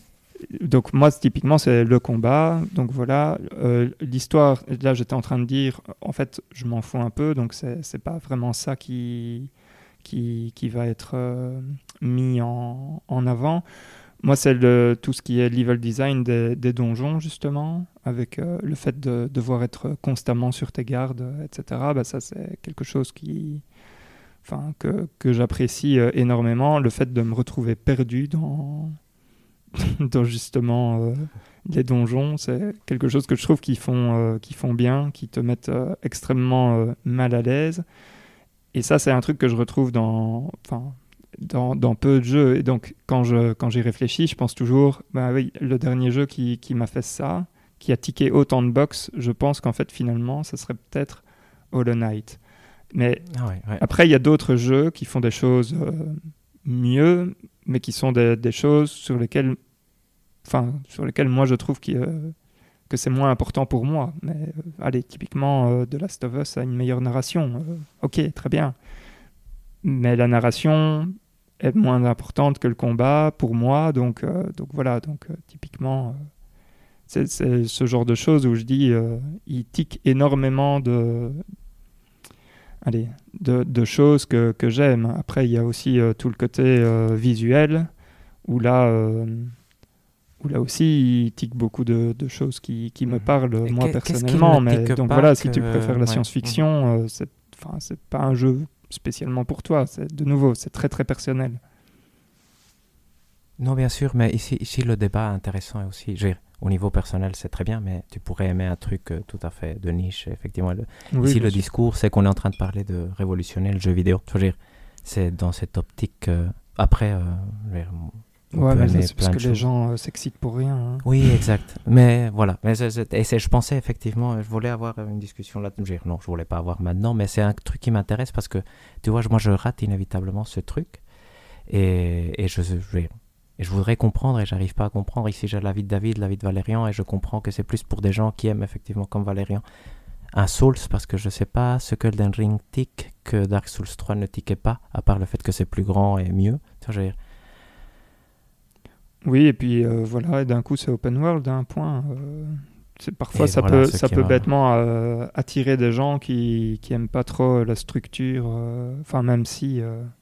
Enfin, moi quand je joue à Dark Souls 3, euh, c'est pas, pas open world, mais Mais c'est génial déjà, effectivement. Enfin, voilà, le, seul problème, c'est que tu es bloqué par. Là, c'est le gros avantage ici, c'est que tu pourrais explorer beaucoup avant d'être bloqué. Donc, ouais. Ouais, qui est le truc que j'ai fait aussi. Donc, euh, voilà, exact, exact. Et c'est très bien. Je dire, non. Non, mais, do- mais donc voilà, c'est ça. hein. Mais donc, euh, enfin, ouais. Parler de, de révolution, etc., euh, oui, peut-être une petite pour, pour les jeux qui, qui, qui vont lui ressembler, mais ouais, je sais pas. Je vois pas, euh, je, je le vois pas euh, gros comme une maison non plus euh, comme ça parce que je trouve que déjà Breath of the Wild, qui au niveau de l'exploration est vraiment, euh, enfin, genre euh, de la cible à abattre, Mhm. je trouve qu'on le voit pas encore assez pour ce qu'il a apporté. Mais en Je fait, trouve qu'il n'y a pas assez de gens qui s'en. Enfin, il y a certainement des gens qui s'en inspirent, mais quand tu te dis, ok, la, la formule fonctionne tellement bien, tu te demandes pourquoi est-ce que la formule n'est pas euh, parfois ma- enfin, horriblement euh, juste appliquée comme ça, euh, telle qu'elle, euh, dans d'autres choses. Probablement que c'est pas si simple à appliquer. Oui, exact, hein, je pense aussi. Mais ici, c'était. Non, oui, je pense que moi, si, j'ai vu le débat dans lequel on s'embarque, mais mon seul argument serait vraiment que je trouve que Breath of the Wild rend quelque chose qui, dans la plupart des jeux, est assez banal, c'est-à-dire l'exploration. Tu vois, dans les Assassin's Creed, tu ne te balades pas pour te balader, tu te balades. Pour... le fait d'avancer n'est pas amusant en tant que tel. Tu veux aller à un endroit. Dans Zelda, ça le rendait plus amusant en tant que tel et plus euh, ça éveillait plus de curiosité que ça ne l'éveille chez moi. Et je pense qu'en effet la discussion est plus est-ce je vais Elden Ring a quand même des cotes qui sont meilleures que tout depuis ce Zelda là pratiquement. Est-ce que pour est-ce qu'il fait entre guillemets assez pour être transcendant comme ces codes pourraient le laisser supposer?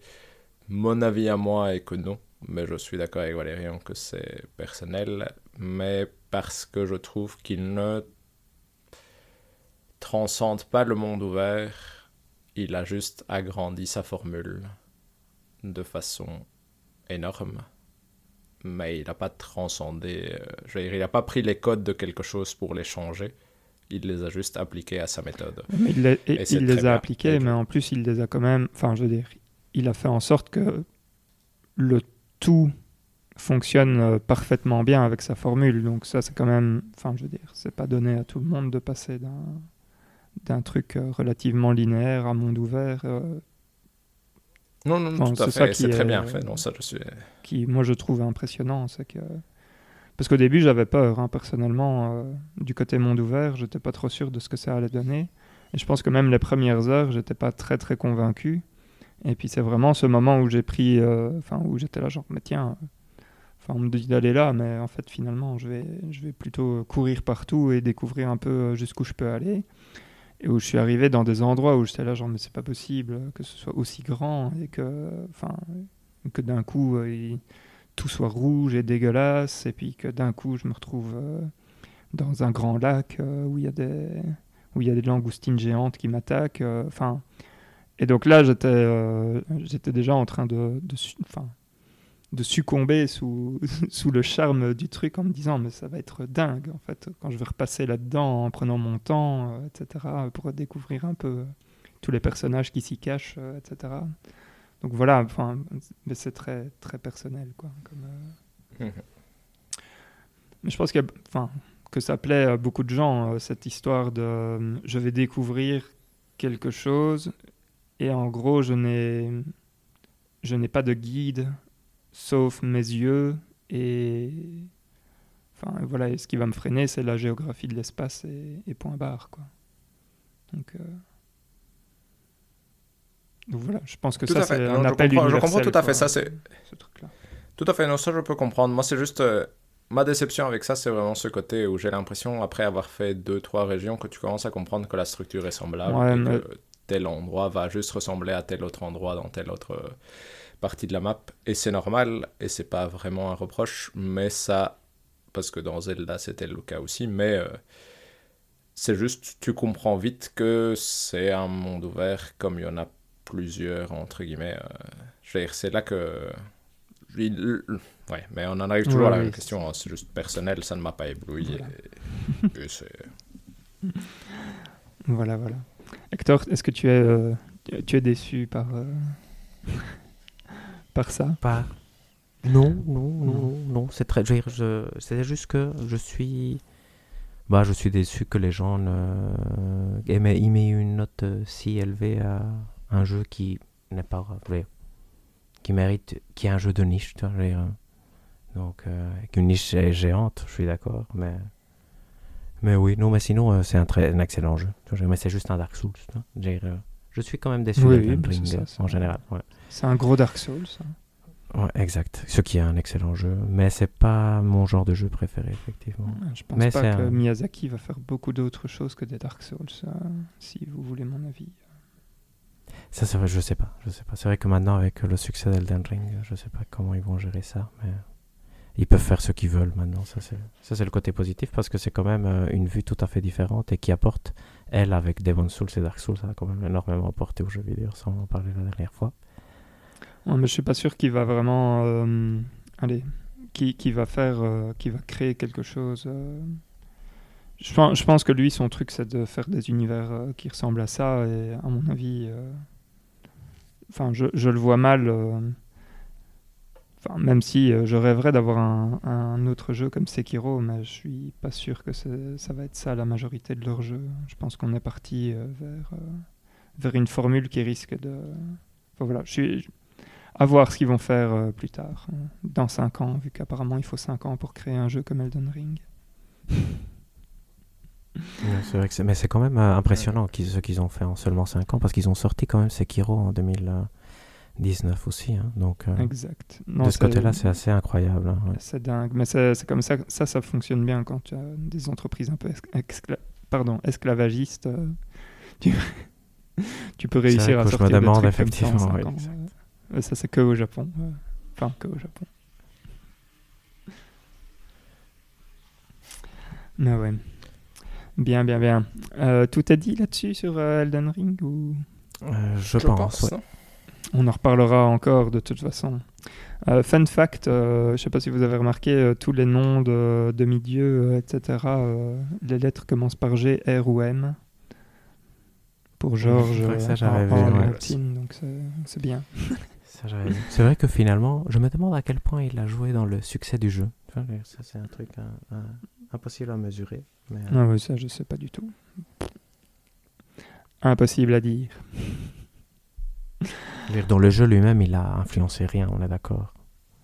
Pardon dans le marketing. Je- Je pas. dans le Je jeu lui-même, même, je pense euh, qu'il a- enfin, de ce que je lisais, euh, tout ce qui est un peu euh, ressemblance de nom, euh, etc., genre Godfrey, euh, Ah, Ça, c'est God- lui. Godwin, Godric, etc., ça, ça, ça, ça vient de, de lui, dans le sens où apparemment il aime bien avoir un peu les mêmes noms pour des gens qui sont liés, etc. Renala, Rani, euh, bon bref. Michaela, Millenia, que des M. Mélina, je pense. Euh, la fille qui nous accompagne. Mhm. Mais bon, passons donc euh, Elden Ring. Est-ce que vous avez des reviews en trois mots? Euh, J'ai envoyé moi, je pense, mais je ne sais plus. Ah si mince, tu l'as envoyé. Au podcast tout est dit. Et je l'ai probablement. Ah, tu l'as envoyé par mail. Oui, je suis comme ça, moi. Excuse-moi, Hector. Non, pas de problème. Euh, la mienne, Moi, je ne l'ai pas posté. la mienne est très conne. Mais euh, je- pas. moi, je m'étais dit euh, Gigantic Combat Madness. Ah, c'est bien. ça. Ah, bien joué, euh, Hector. Slightly overrated masterpiece. Ok. C'est voilà, exact. Slightly voulant dire qu'à à mon avis, un 90-92 aurait été. euh, très bien 94, pour sincèrement, moi je trouve que c'est un jeu exceptionnel. Je veux dire, c'est- je voulais pas le critiquer, c'est juste que je m'attendais à, tu vois, Universal Acclaim. Je sais pas, vous voyez euh, que ma tête explose et elle n'a pas explosé. Je pense qu'elle a explosé quand on a joué à l'époque à Dark Souls et tout ça. Ouais, Dark Souls 2 pour Euh, moi, tu vois, j'ai- il faut que tu fasses Lindell et puis. Parce que moi, c'est là où j'ai été. euh, Enfin, Lindell Oui, m'a c'est rendu vrai fou. C'est vrai que c'est vrai que donc ouais. ça c'est une bonne On remarque. en a Moi j'ai déjà, pas assez joué. Mon avis est basé sur euh, l'expérience de David et Valérian en me disant euh, je vais être un peu Mhm. entre les deux. Et moi, euh, pour moi, la mienne, c'est c'est très simple c'est Infinite Dark Souls. Parce que je vois pas de fin à ce truc. elle est alors- exact. Et donc voilà. Qui finit avec notre jeu du mois. Et donc nous allons pouvoir passer au hors-jeu. Hector. Euh, fouf, je sais pas quoi. Rapidement, euh, j'ai vu Totoro avec mon fils parce qu'il était malade tout le temps et c'est un film génial. Donc, euh, mon voisin Totoro de 1988. Ouais. C'est un des meilleurs films que j'ai jamais vu, je pense, parce qu'il est absolument parfait. Hector, si je peux te Donc, c'est un conseiller, tu animé. peux regarder Kiki, la petite sorcière, Ah oui, qui est aussi un Miyazaki, qui est génial ici. J'avais regardé à l'époque, j'avais regardé à l'époque et il faudrait que je le re-regarde. Totoro m'a toujours marqué par sa perfection, mais, et, Mm. mais j'avais beaucoup aimé Kiki aussi, mais il faut que je le re-regarde. J'ai essayé de regarder avec Ivan, mais il n'a pas voulu. Parce que Totoro, il connaît bien, et donc on va regarder Totoro. qui Nice. Très bien. Euh, on finira avec toi, David. Je vais, moi, vous recommander, euh, bah, comme d'habitude, un manga de Tatsuki euh, Fujimoto, qui est l'auteur de Chainsaw Man. Ici, c'est un manga, c'est un one-shot qui s'appelle euh, Look Back. Euh, et qui raconte en fait euh, l'histoire d'une jeune fille, enfin de deux jeunes filles.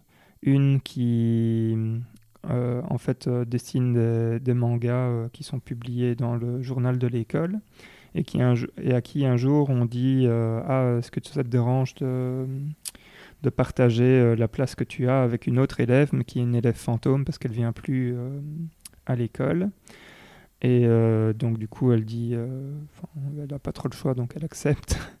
Et euh, il s'avère que euh, cette, autre, cette autre fille même si ces histoires sont moins drôles, parce que c'est plus abstrait, dessine extrêmement bien par rapport à, à la, à la- enfin, ouais, on va dire à la, à la fille principale qu'on suit.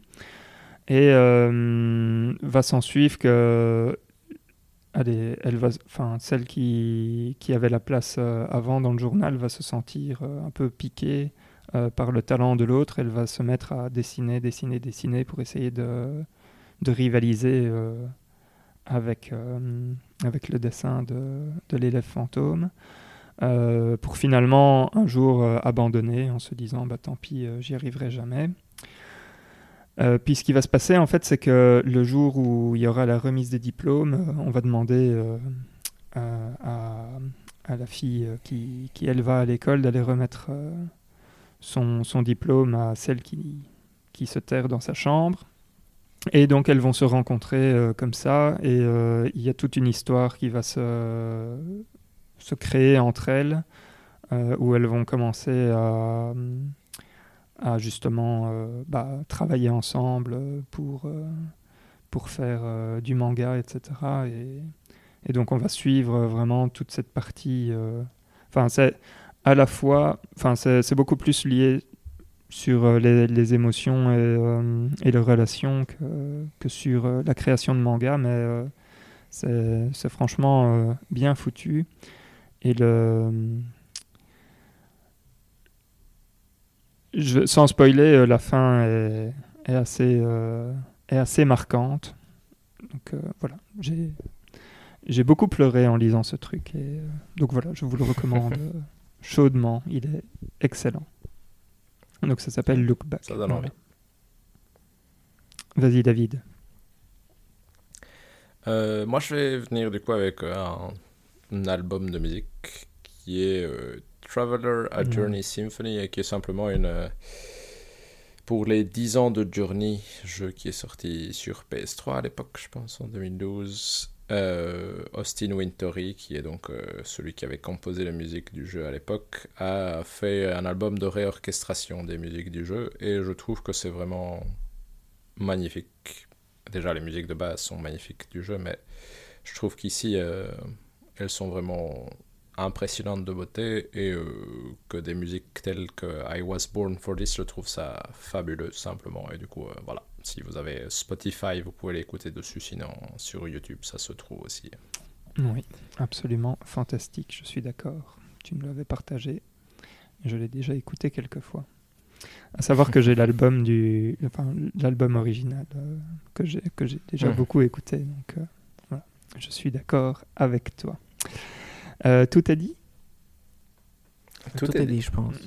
Eh bien, merci, chères auditrices et auditeurs, de nous avoir écoutés. Vous pouvez euh, vous connecter avec nous sur le Twitter, c'est potc, tout est dit en un mot.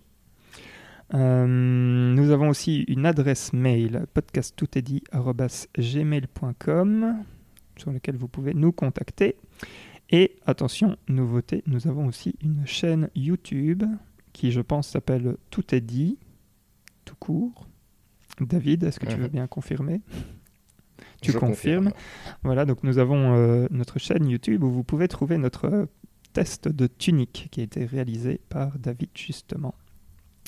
Euh, enfin, j'ai le plaisir de vous annoncer que le jeu du mois suivant est donc Horizon Forbidden West. Et donc on se retrouve bientôt pour un prochain épisode. Portez-vous bien et jouez bien. Bye bye. Ciao. Ciao à tous.